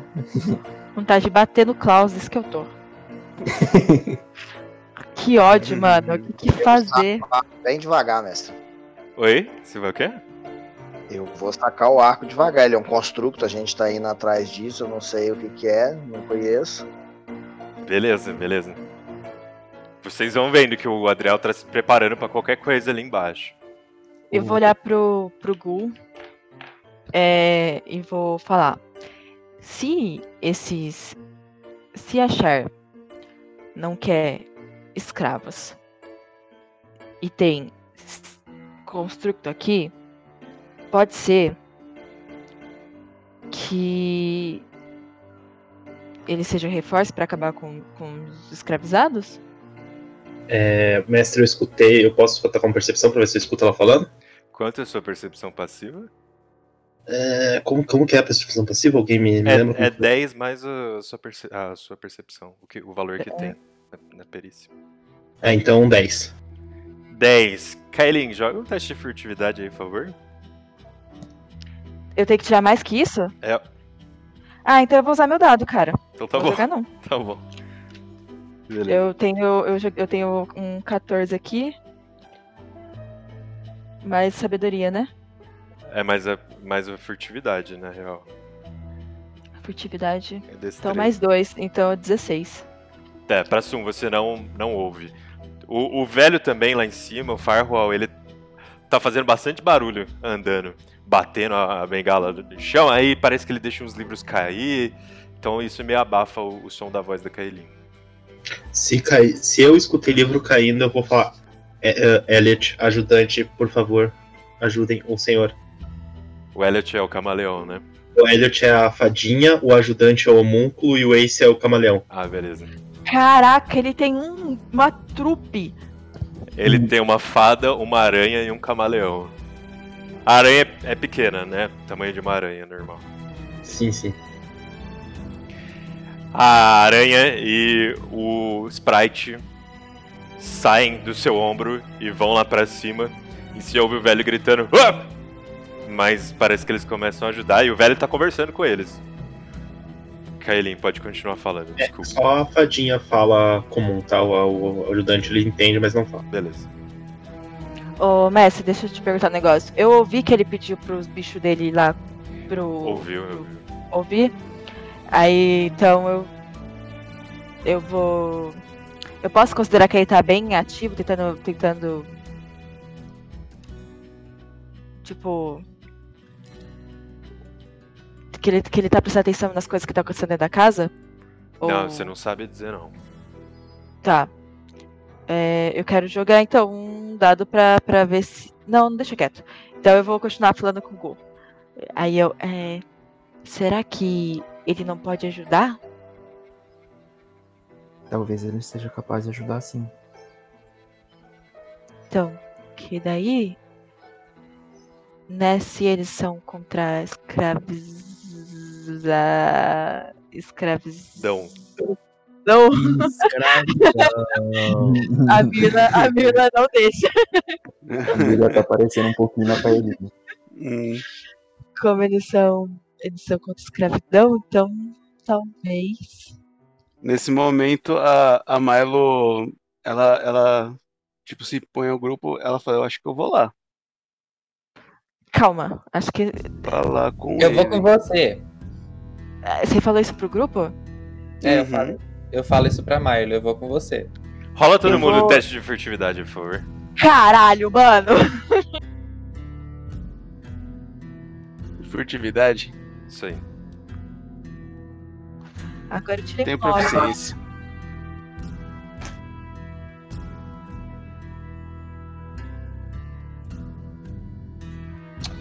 Deu 20 pra mim. É, ladino, né? Nem precisava rolar. Ah, o meu deu. 24 total. Meu Deus do céu. Aslan, Gu, Adriel? Rola pra mim aí, mestre. Rola, rola, rola, claro. Ver. Olha, 16 pra mim. Usa seus dados bons, hein, Paul? Não, você passou, você tirou 13 só no dado. Furtividade? Ah, deixa eu lembrar um negócio, Aslan. Você rola com desvantagem. É o, o Gul também, que ele tá com, Ah, com a tá. minha armadura. Eu tô, tô com 9. Muito obrigado por ter lembrado. Eu também. Ah, ô, mestre. Oi. O Ace que tá comigo tem percepção passiva de 14, tá? Opa! Quantos que o Gu e o Aslan tiraram? Eu 9. tirei 9. É. Mas eu tô parado. Eu não me mexi até agora, eu tô. Tá bom. Eu tô contemplando o universo. Tudo bem. Você tá quietinho, seu resultado não conta. Mas o Gul falou com a Kaelin. E ainda veio a Milo por cima pra falar, é um maco. Então. Prassum, você sentiu que percebeu alguma coisa, mas você estava prestes a ignorar quando o seu camaleão fez um movimento no corpo de metal, mecanismos foram mexendo cilindros, né, para mexer as articulações dele, e ele olha para baixo e olha para você, indicando que tem alguma coisa ali. Eu vou me aproximar e procurar o alçapão, então, se, se ele tá olhando pra baixo, Faz, pra uma porta. faz um teste de investigação, por favor. Investigação. 16 mais 8. Cara, você acha, não é muito difícil não. Você vê que tem um tapete e tipo tem pó ao redor do tapete, mas bem ali onde ele tá, o pó ah, não tem, sabe? Tá liso, tá limpo. E aí você só mexe o tapete com o pé e já vê um alçapão de madeira. E isso bem na hora que o Firewall tá descendo com um, um- um montinho de livros assim pra você. E ele lá de cima da escada fala: "Ô, tu- tá aqui os livros, viu? Os dois me ajudaram bastante. Eu vou ignorar ele e abrir o alçapão. Minha natureza Não, não, curiosa não aí, deixa eu não abrir a porta. Ele tenta falar, peraí, peraí, de cima da escada e você abre o alçapão. Ô, mestre, no momento que ele tá se direcionando ao sapão, a gente percebe? Percebe, percebe. Então eu já vou deixar o arco apontado na direção dele. O Gul, ele estica o braço e pede pra esperar com, com um sinal. Eu entro no modo furtivo.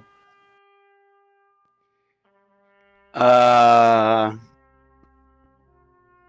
É, não, não, a Mara só vai, só vai olhar, tipo, com um sorrisão, assim, tipo. Próximo você abre o alçapão. Preparação dos Power Rangers. Próximo você abre o alçapão Desculpa. e você vê o grupo lá embaixo. O Adriel tá com um arco na mão, mas foi bem na hora que o Gul tentou falar pra ele esperar um pouco. Tá no meio do movimento. Você percebe um meio elfo com um arco na mão. Ele tava com o arco já preparado, mas ainda não tá apontando pra você. Tem o meio orc armado, diferente dos outros orcs e meio orcs que você viu mortos, né, em volta de Caburé. E você vê ali perto uma elfa, maga, e uma halfling, monja. O Aslan e os outros quatro você não vê que eles estão mais pro fundo. Beleza, essa galera que eu vi, eu vou tirar um bloquinho do bolso. Um bloquinho de anotação. Boa tarde, meu nome é Protótipo de Replicante Autossuficiente número 1. Minha missão foi designada registrar as pessoas que estão passando por Caburé. Vocês irão passar por Caburé?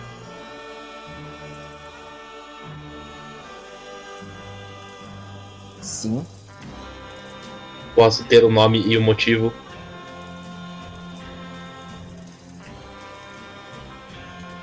Claro. Ele vai anotar o nome e o motivo de quem falar. Fala aí. Meu nome é Leila Cabeleleira. E eu vim pra estudar os cabelos. E fazer cabelos. Muito bem. Mexer em cabelos. Próximo. Eu sou o Aslan. Eu saio do fundo assim. Eu tô junto com esse daqui. E nós estamos indo pra Balarim. Ó, ok. Próximo. Meu nome é Bárbara e estou junto com a Leila. Você só está acompanhando ou tem algum outro objetivo? É o mesmo objetivo, estudar cabelos. Ok.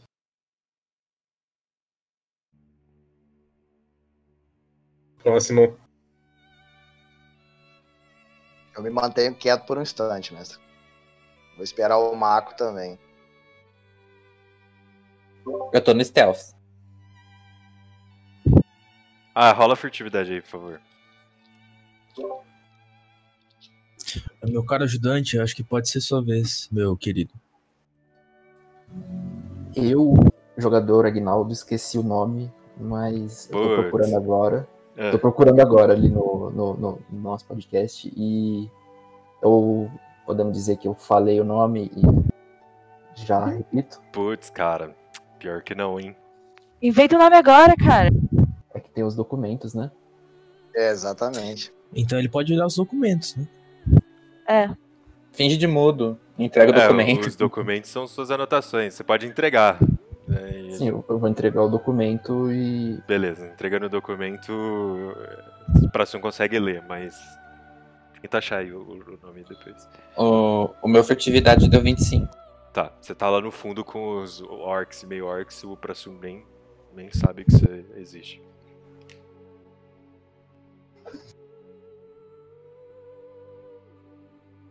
Ele, o Brasil tá tipo olhando pro Adriel esperando.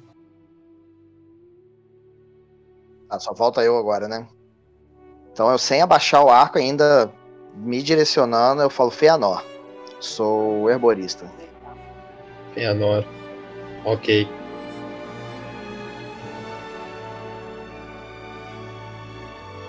Humorista. Ah, vocês têm alguma informação sobre algum draconato nas redondezas?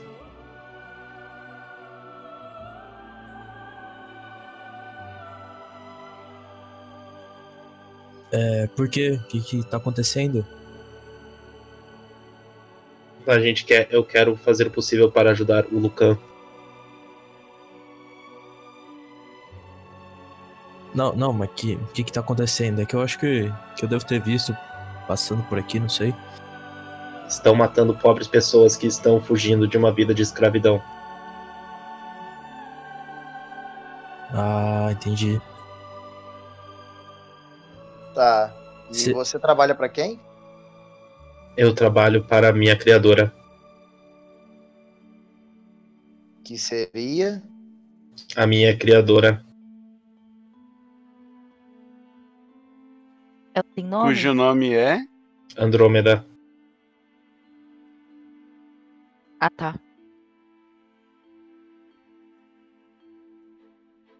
Então, como tipo o Parassum ele viu que ninguém tinha muita informação para dar sobre o, o sobre o Draconato, ele, ele fala: tenha uma boa estadia e ele fecha o sapão de novo. A Milo grita lá de baixo. Obrigada! Eu olho pra cara de todo mundo ah, com um ponto de interrogação gigantesco. Ele começa a andar na direção do velhinho para pegar os livros. Acho que a gente pode sair, né? Eu acho que agora já foi, né? Ora, veja só, aqui meus livros e parece que você conheceu. Eu, eu não sabia que tinha uma entrada pro porão, eu acho que eles entraram por baixo, viu? São esses aí que vieram com os cavalos. Mas você tinha dito que eram só duas pessoas. É, eram duas, mas é, parece que eles acharam os amigos. Eu, eu vim a pé, eu vim a pé. Compreensível. Então, tá aqui os livros, viu? Se o senhor quiser ficar mais um pouco aí, pode ficar. Ele vai parar no canto, pegar uma mão para apoiar o livro e a outra ele vai estar trocando as páginas. Tá bom. Vocês querem comer, pessoal? O o Firewall fala pra vocês saindo do alçapão. É. Sempre! Nisso o Mako tá lá no modo stealth com a barriga roncando quando você falou estão todos com fome. Ah, coitado. Vai ficar lá agora. Tadinho. O, o ele puxa o Marco pra cima junto. Você puxou o macro? Sim, não tem como ele se esconder num porão que a gente tem visão de todos os lugares, né? É. Oi. Vamos comer. Para Sul, Diga. Você quando vê o Mako te dá um estalo. Você sabe que Andrômeda gosta muito de meio-elfos e quer recrutar todos pro seu exército. E você tem um pouco disso, né? Você tem um pouco da sua criadora em você. E você era um meio-elfo antes de se tornar um Warforged. Primeira coisa que eu vou fazer antes de tudo é, é pegar o bloquinho de novo, fechar o livro. Qual é seu nome e qual é o motivo de você passar por Calburé? É, meu nome é Luiz Cláudio. Aí ele vira assim, baixa, passa a mão no cabelo assim e diz: Sou maquiador e ajudo a minha tia-avó, Leila. Luiz Cláudio, maquiador, anotado. Você gostaria de se juntar ao norte?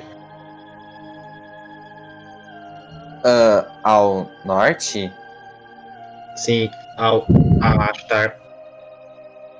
Ah, desculpa, amigo metálico, mas a minha vocação é com as artes com cabelo. E ele faz de novo, ele balança assim a cabeça pra fazer os cabelos dele balançar. Até alguns exércitos precisam de um corte de cabelo de vez em quando. Mas eles são fabulosos assim, meu amor. E ela e ele fica. A, a Milo fica é, balançando o próprio cabelo, assim, tipo. Aí aparece aqueles glitterzinho na frente, igual na tela, né? É, Desculpa, mas minha a tia avó Leila precisa muito de mim. Fala. Vocês duas gostariam de se juntar a Ashtar?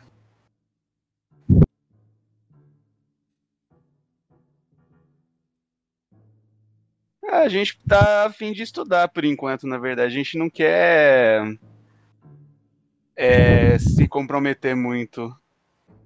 né? A gente gostaria de ter essa liberdade de ficar viajando e fazer os nossas, nossos estudos, é, nossos cabelos.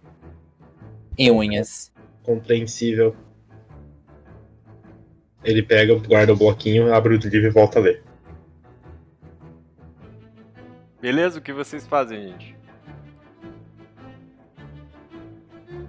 Eu vou me manter observando ele. Vou ficar de olho nesse cara, porque eu não vou confiar nele, não. Beleza. Entra em desespero e sai correndo. Mentira. Eu vou fazer pão com o senhorzinho. Beleza. O Prassum tá meio preocupado com o senhor, então, tipo, aquela fala dele de pedir pro Eliote e o ajudante ajudarem o, o velhinho ainda vale. Se o velhinho sair dali, eles vão atrás do velhinho pra ajudar. Então. Até o Prassum ir embora. Então, ah, ele foi pro segundo andar e Kaelin foi junto, ele foi pegar uns mantimentos pra ir lá fora, tem um forninho. E a aranha metálica e o Sprite, aquela fadinha, estão te acompanhando, Kaelin. E eu, Farwell foi lá fazer pão. A Milo vai se virar pro Prazum. Eu perguntar, "É, você come? Não. Hum. Como é que você faz pra ter energia? Ele aponta, tipo, ah, nele assim, embutido. Eu carrego ficando parado. Mas você então nunca comeu? Não. Hum. Colocar comida dentro de mim pode estragar meus mecanismos. Que pena. Não, não que pena que possa estragar, mas. É. que pena que você não pode comer. Eu acho uma pena estragar meus mecanismos. Ô, mestre. É. Mestre? Oi? É. O Mako não sabe que essas histórias dos construtos, né? De que o Prazum era um meio. Não, não sabe. Que falava essas coisas, né? Não, não. Tá. Ninguém sabe nada dos construtos, na real. Esse é o primeiro que vocês encontram que tem consciência. Certo. Ô, ô seu passo pra sul. Sim. É, você pode me contar sobre os construtos? São seres feitos de metal. Mas Como tem. você foi parar aí? Andrômeda mandou eu vim para cá. Não, Não. não, não. Você, é, você no metal. Eu nasci assim, desde que me conheço por gente. Mas tem que ter alguma coisa aí dentro pra esse metal se mexer. Não? Fios, cabos, pistões, placas de metal, circuitos.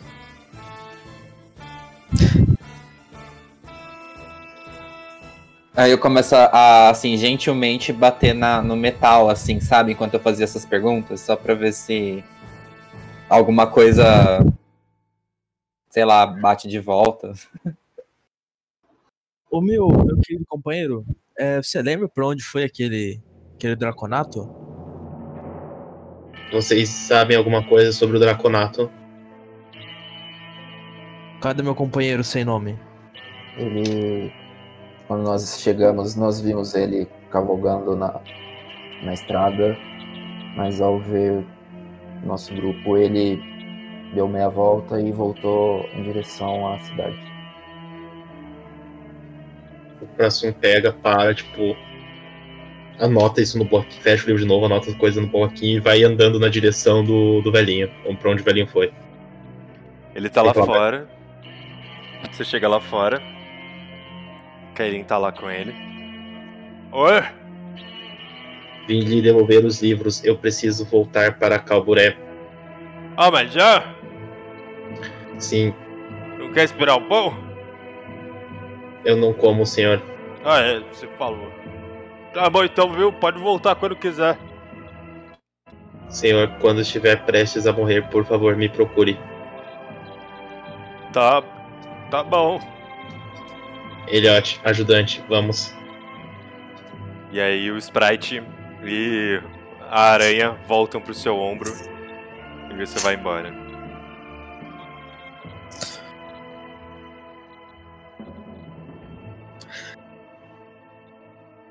Até mais, moço da lata.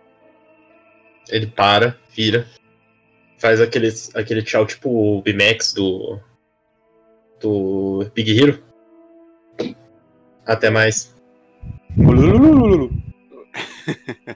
a, a, a Mara só, só grita: Tomo arigato, Mr. Roboto. Desculpe, mas eu não compreendo. E ele continua andando, tipo. e ah, quando ele passa perto da- das pessoas na volta, assim, que passaram a informação pra ele. Obrigado pela informação, irei passar às autoridades competentes. Ok.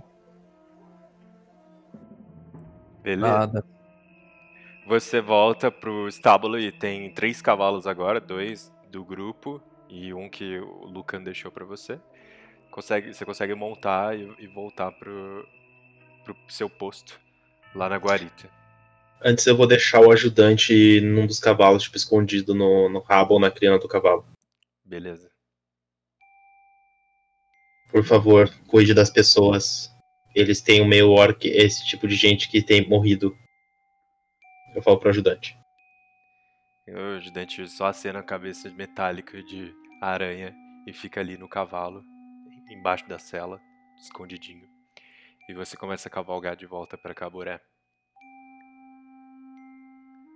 No caminho você encontra o Lucan e os garotos, mas todos muito decepcionados por não terem conseguido encontrar o Draconato na floresta.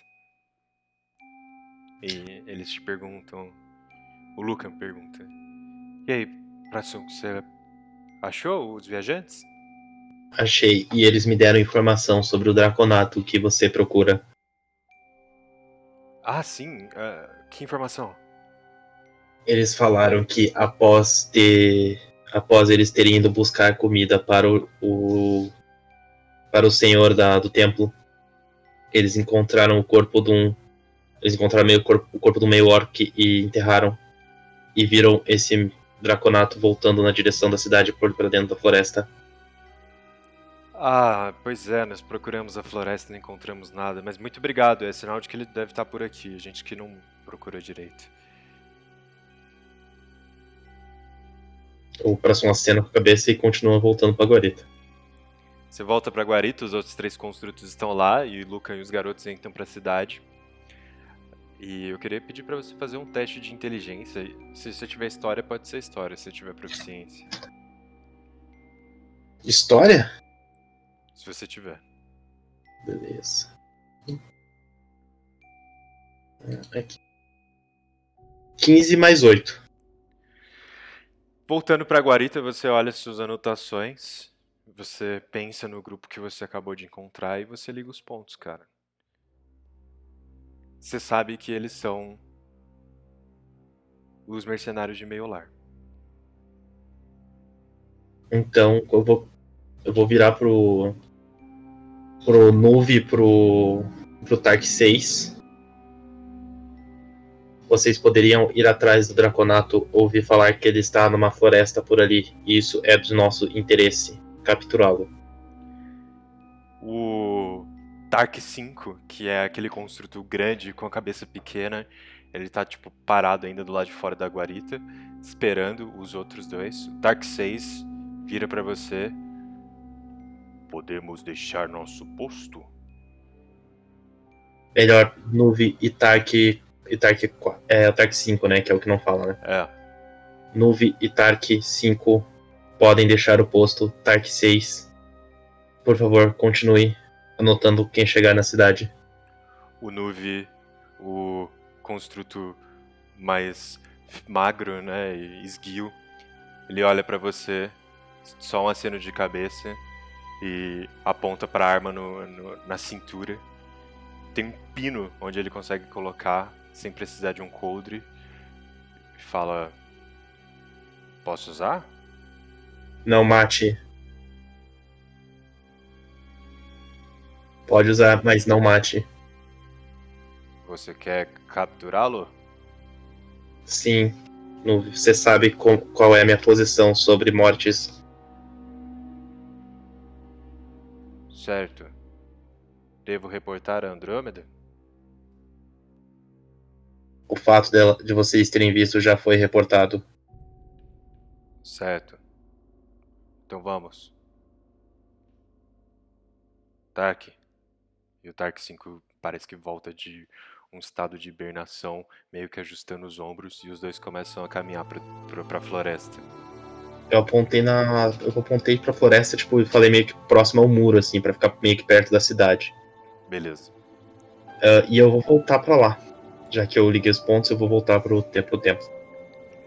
Ok, a galera, enquanto vocês. Ah, enquanto o Pração tava lá fora, vou deixar vocês conversarem antes dele chegar. Só uma coisa, mestre, eu encontrei o nome, é Roberto. É, Roberto, né? Beleza. Gente, eu deixei o Braçum fazer esse teste porque o plano de vocês era viajar separado, né? E de repente ele encontrou todos escondidos no alçapão. E nenhum de vocês estava usando nenhum disfarce.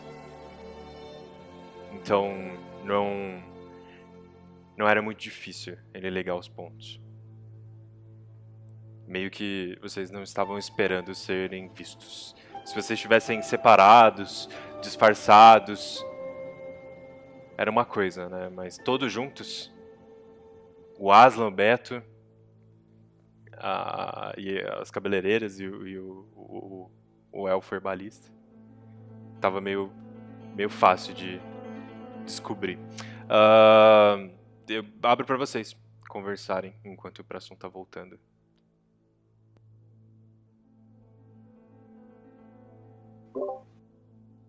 O Mako tá bem intrigado porque que o, o construto queria que eu me juntasse a eles e a Andrômeda.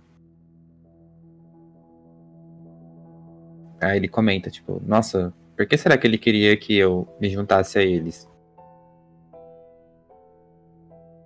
Hum. Difícil saber.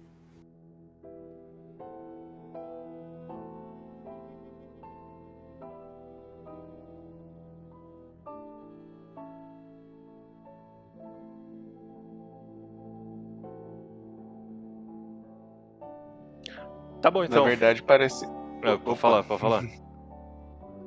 É, na, a, a Mara só ia continuar, né? Tipo, falar. É, na verdade, parece que ele tá.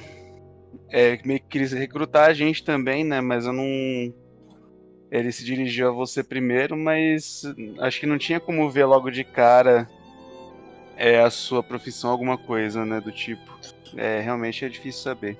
Eu acho que se a gente encontrar ele de novo, você pode perguntar. Uhum. Não sei, eu fiquei meio cabreiro com isso.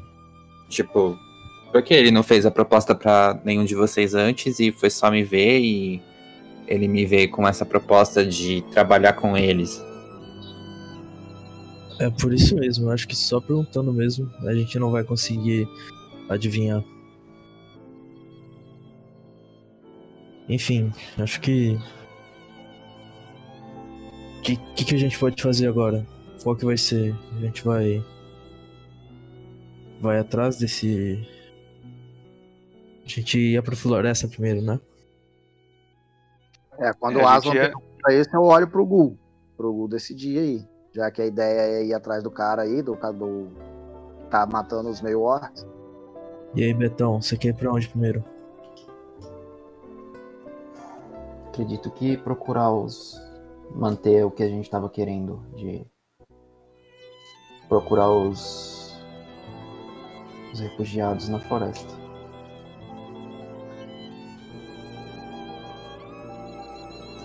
Vocês têm alguma. algum. alguma razão para não ir? Eu tenho todas as razões pra ir contigo. Obrigado. Se eu puder ajudar, não vejo problema pra eu não ir também. Vamos lá, amigo. Vamos resolver isso aqui.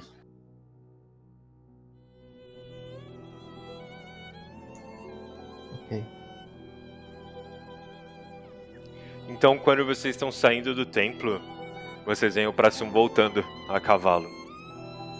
Vocês estão na estrada agora, na frente do estábulo.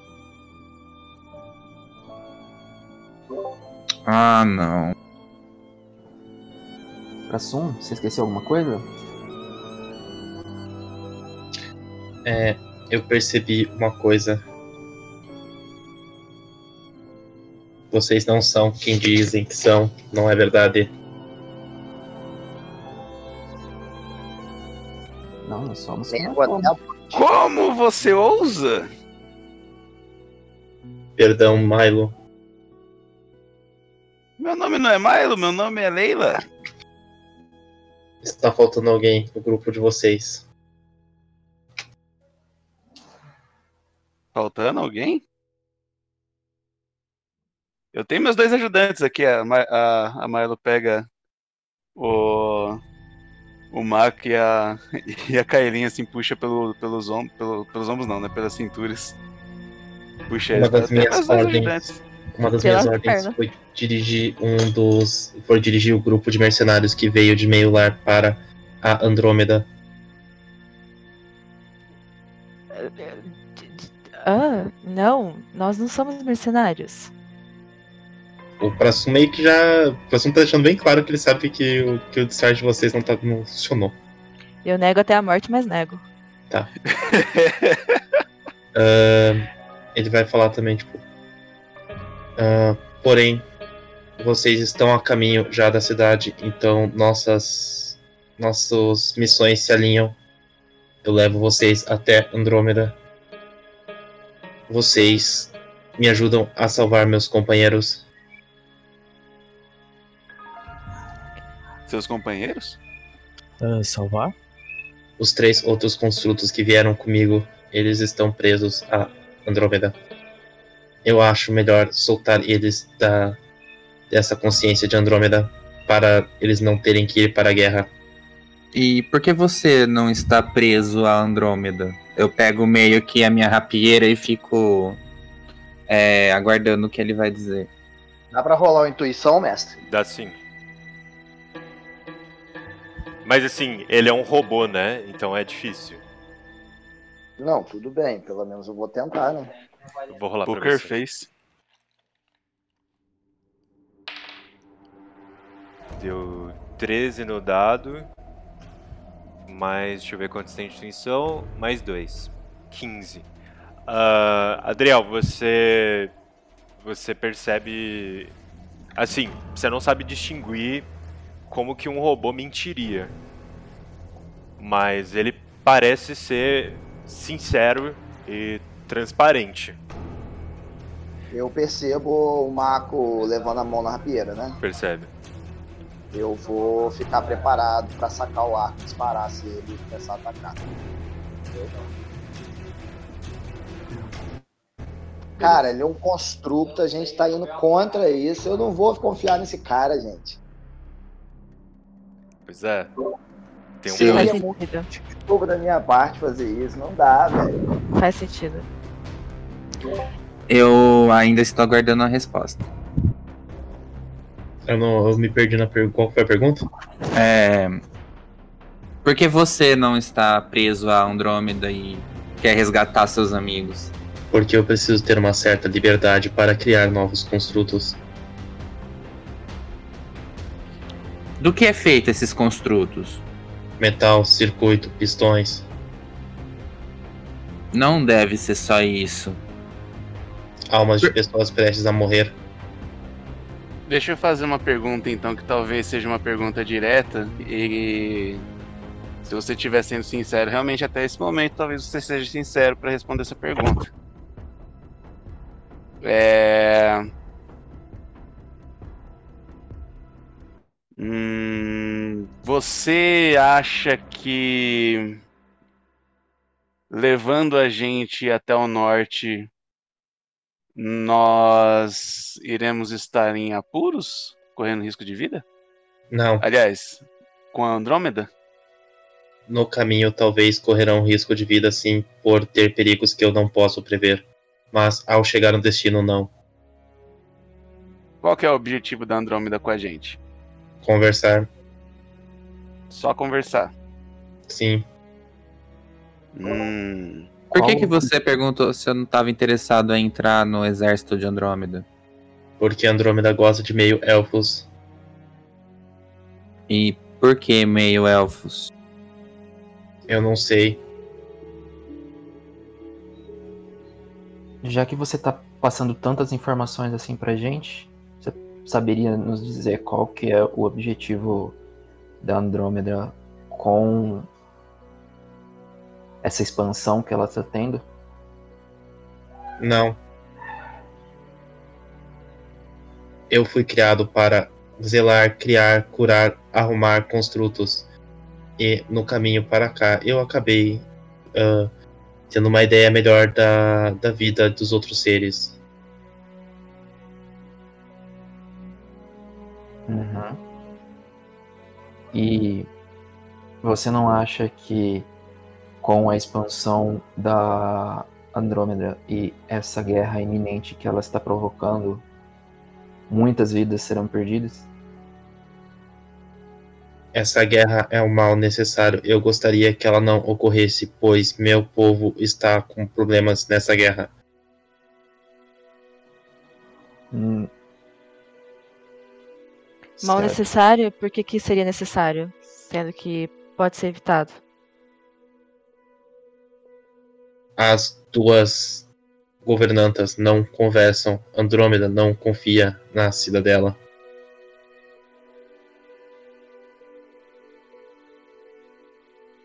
E você sabe o motivo? Não, Hum. mas eu acredito que Andrômeda é uma pessoa boa. E eu acredito que a rainha é uma pessoa boa também, então.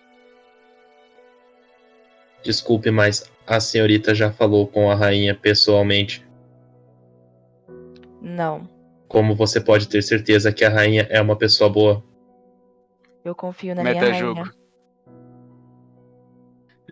Metajogo.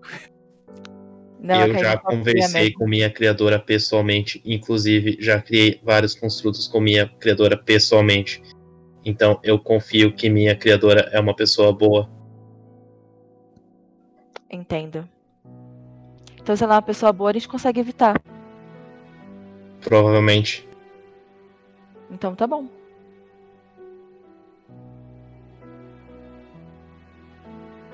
mas eu preciso da ajuda de vocês para soltar meus companheiros dessa consciência. Ué, mas se a sua rainha é boa, por que você não pede a ela pra soltar? Eu po- ela pode achar que eu estou com algum defeito. O que é essa consciência que você falou mesmo? Todos os construtos pensam, pensam, veem e escutam a mesma coisa que Andrômeda pensa, vê, escuta e vice-versa. Ah, então ela já sabe que a gente tá aqui, né? Não, Ué. Você não tem essa conexão? Não. Ok, Então, Prazum, eu tenho uma proposta pra você. Eu quero ajudar os meus companheiros que estão sumidos na floresta e estão sendo caçados por esse draconato. os coitados dos escravos. Exatamente. Você nos ajuda a salvar todos eles e depois nós conversamos sobre salvar os seus companheiros. Podemos, mas provavelmente seria mais seguro para vocês salvarem meus companheiros antes, porque ah, meus companheiros não podem ser tão compreensíveis, compreensíveis quanto eu.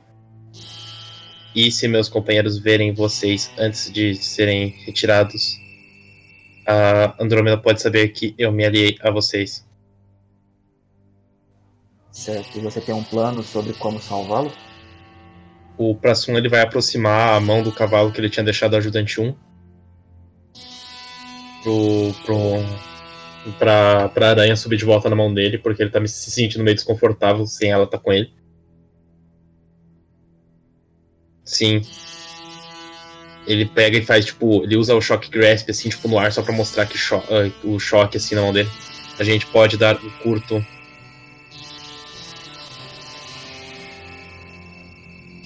Ok. Isso vai funcionar? Pelo meu conhecimento de construto, sim. Porém, temos que enfraquecê-los antes desse curto para ativar o modo de. o modo para eu conseguir arrumar isso. É, por acaso, se for um ataque elétrico, pode ser ruim antes de, de simplesmente enfraquecê-los? Mestre, eu sei se pode ou não? Pode. Sim, pode ser ruim. O seu curto é específico para ajudar você na, na manutenção de construtos, então você sabe a dosagem e exatamente como aplicá-lo para desativar e entrar no modo é, autônomo, né? Se for simplesmente um dano de, de choque, pode ser, pode danificar os circuitos do Warforged. A placa de meus companheiros pode ser tostada se não for eu que os fizer, porque eu sei o quanto eu posso colocar de eletricidade num dos meus. Hum, entendi. Bom, então tá bom. É só pra ter uma ideia do que é que eu posso ou não fazer também. Ah, então você quer o quê? Que a gente machuque seus amigos? É isso? É um mal necessário, mas eu irei consertá-los.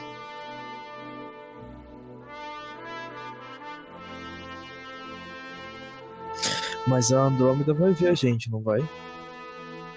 Sim. A gente atacar eles. Visão deles, ó.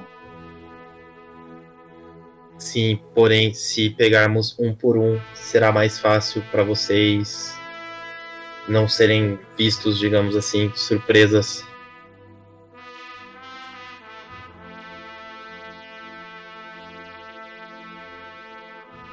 Dá pra gente usar um- uns paninhos ninja aí pra cobrir o rosto.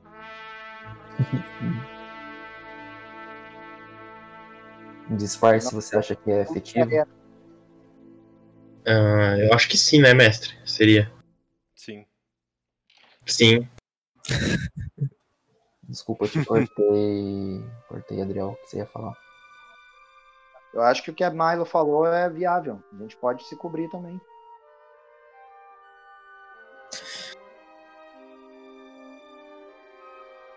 Paninho ninja! É, então, eu acho que como ele já queria ajudar a salvar esses esses companheiros do Gul, mesmo antes da gente ter, ter pedido, ele pede pra gente, eu acho que a gente pelo menos deve ajudá-lo, vocês não acham? Sim, pelo menos no começo, um favor por um favor. É, pra mim é nada mais justo. Uma coisa que o Prassum vai pedir pra, pra vocês é pra vocês esticarem a mão. Ele vai falar: O Elliot pode ver suas verdadeiras intenções. Por favor, deixem, deixem ele dar um- uma olhada. Quê? O Elliot pode ver se você vai fazer algo errado ou não. Eu também não confio em vocês. E a muito esse eu que você. Por isso que eu quero ter certeza que vocês são bons. Tá, eu me afasto. Eu dou três passos pra trás. Falo, você em mim, você não vai tocar, não. O Google dá um passo à frente e estica a mão. O Elliot vai usar então o negócio dele de ver alinhamento. Ele tem que fazer algum teste? Tem, né? Um teste DC 10. O Elliot ou o Gu? É o Gu, O né? Gu. Gu. Uhum. Teste Eu de posso sabedoria. escolher. né? Posso escolher não passar? Pode. Gu escolhe não passar. Qual é o seu alinhamento? O elemento do Gu, ele seria neutro e bom, provavelmente. Beleza. No momento. Então você vê o Elliot encostando na tua mão e falando. Ele vira pra mim. Ele é neutro bom. Ele é, ele é uma pessoa boa. Obrigado. A Milo também se aproxima então e estica a mão.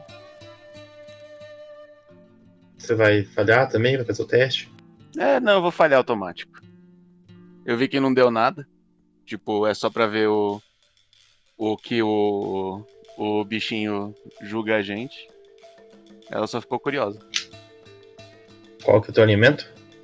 Meu alinhamento é neutro bom também. Ele é bom. Ele é uma pessoa boa.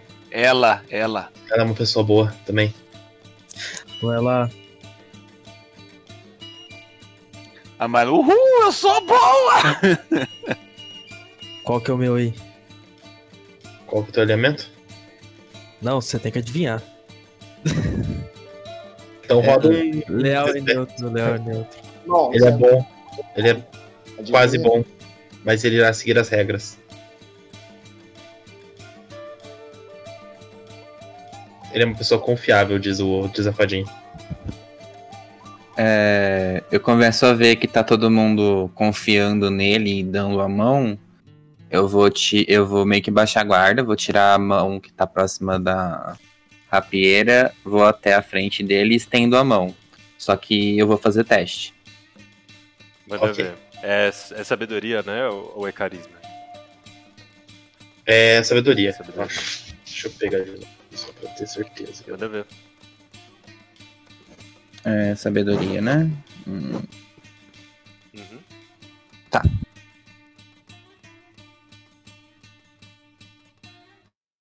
É carisma, é carisma. É carisma.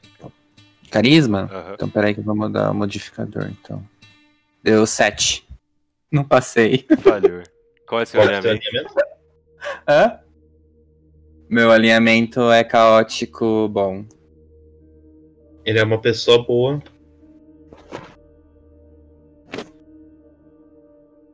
A fadinha vai começar a voar perto da Kailin, porque ela viu que o, que o Adriel deu uns passos pra trás.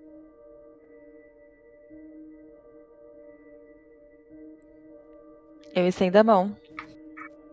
Mas eu não vou escolher não passar, eu quero fazer o teste. Teste de carisma. Carisma? 11. É, a fadinha Não. não, lê.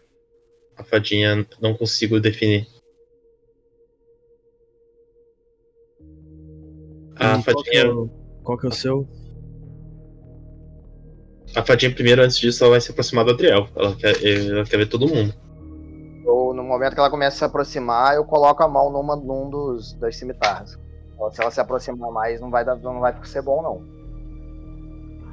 Não, se, se você colocou a mão na cimitarra, o Prassum vai vai colocar a mão na besta dele também das costas. Adriel, Legal, é, a gente precisa fazer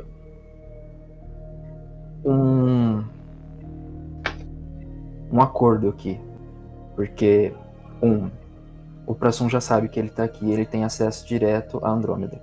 Se ele quisesse denunciar que nós estamos indo para o norte, ele já teria feito isso e a gente nem teria nem saberia. Então, por favor, segue com o grupo dessa vez. Não, não vou, não vou deixar ele me tocar. Você tem algum motivo para isso? Eu não quero, não sou obrigado. Hum. Você sabe que essa ação que você está tendo pode muito bem comprometer tudo o que a gente fez até agora e tudo o que a gente pode fazer no futuro, né? Por quê?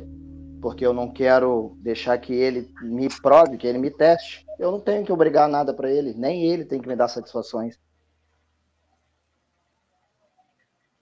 A gente só quer se ajudar aqui pra resolver isso dos, Esse né, não é. dos escravos. A gente pode se ajudar. Agora eu só não sou obrigado a aceitar as limitações dele.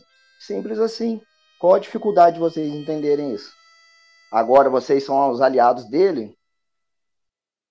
Não, nós somos aliados seus, mas nós queremos que todo mundo aqui esteja na mesma página e Bom, eu acho que se eu quisesse fazer algo com ele da maneira que vocês estão pensando, eu já teria feito. Você não acha isso? Não, porque você com o que você provou na com o que você provou nas Colinveras, você pode muito bem agir por trás do nosso grupo. E infelizmente eu não tô confiando em você nisso. A gente só quer que continue o grupo unido. Você tem algum problema com isso? A Kaiden corta a discussão. E para isso eu preciso passar pelo teste dele? Aí você vai se sentir mais confiável? É isso que você quer dizer? É só é só Ca- pra identificar pra ele. A Kaiden corta a discussão e fala com o Prazum.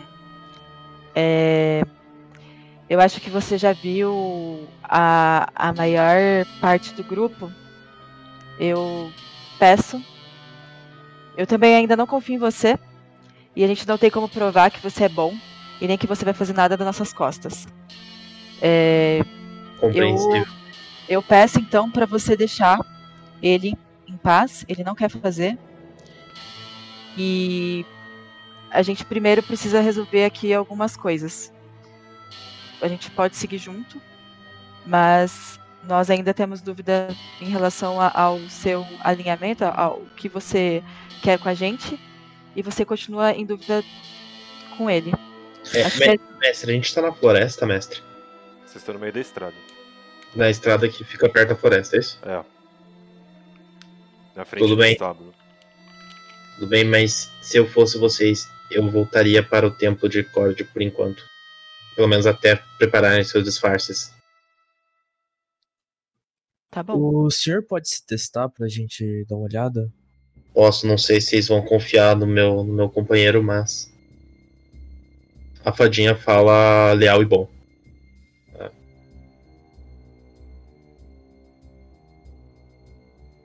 A fadinha disse a verdade?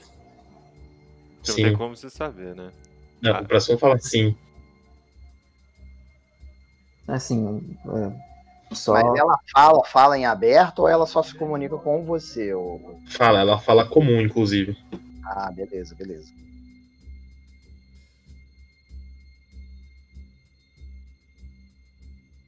Eu acho que é isso então, gente. Dá. Vamos lá?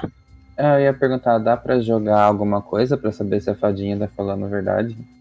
Pode jogar uma intuição aí, por favor. Intuição.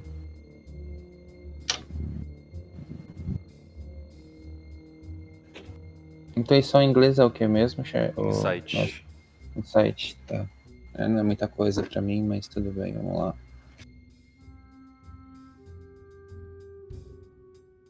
Deu 18 pra mim. Você acredita. É, eu acho que a fadinha tá falando a verdade, gente. Eu acho que ele é leal bom mesmo. Qual que é o alinhamento da fadinha? da fadinha é neutro bom.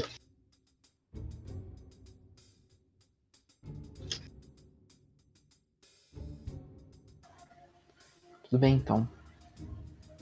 Nós voltamos pro templo de Cord e você nos avisa quando o seu plano pode ser feito? Sim.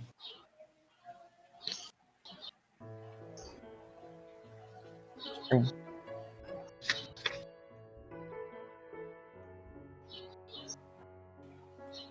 Gu espera no- atrás do grupo para voltar pro templo.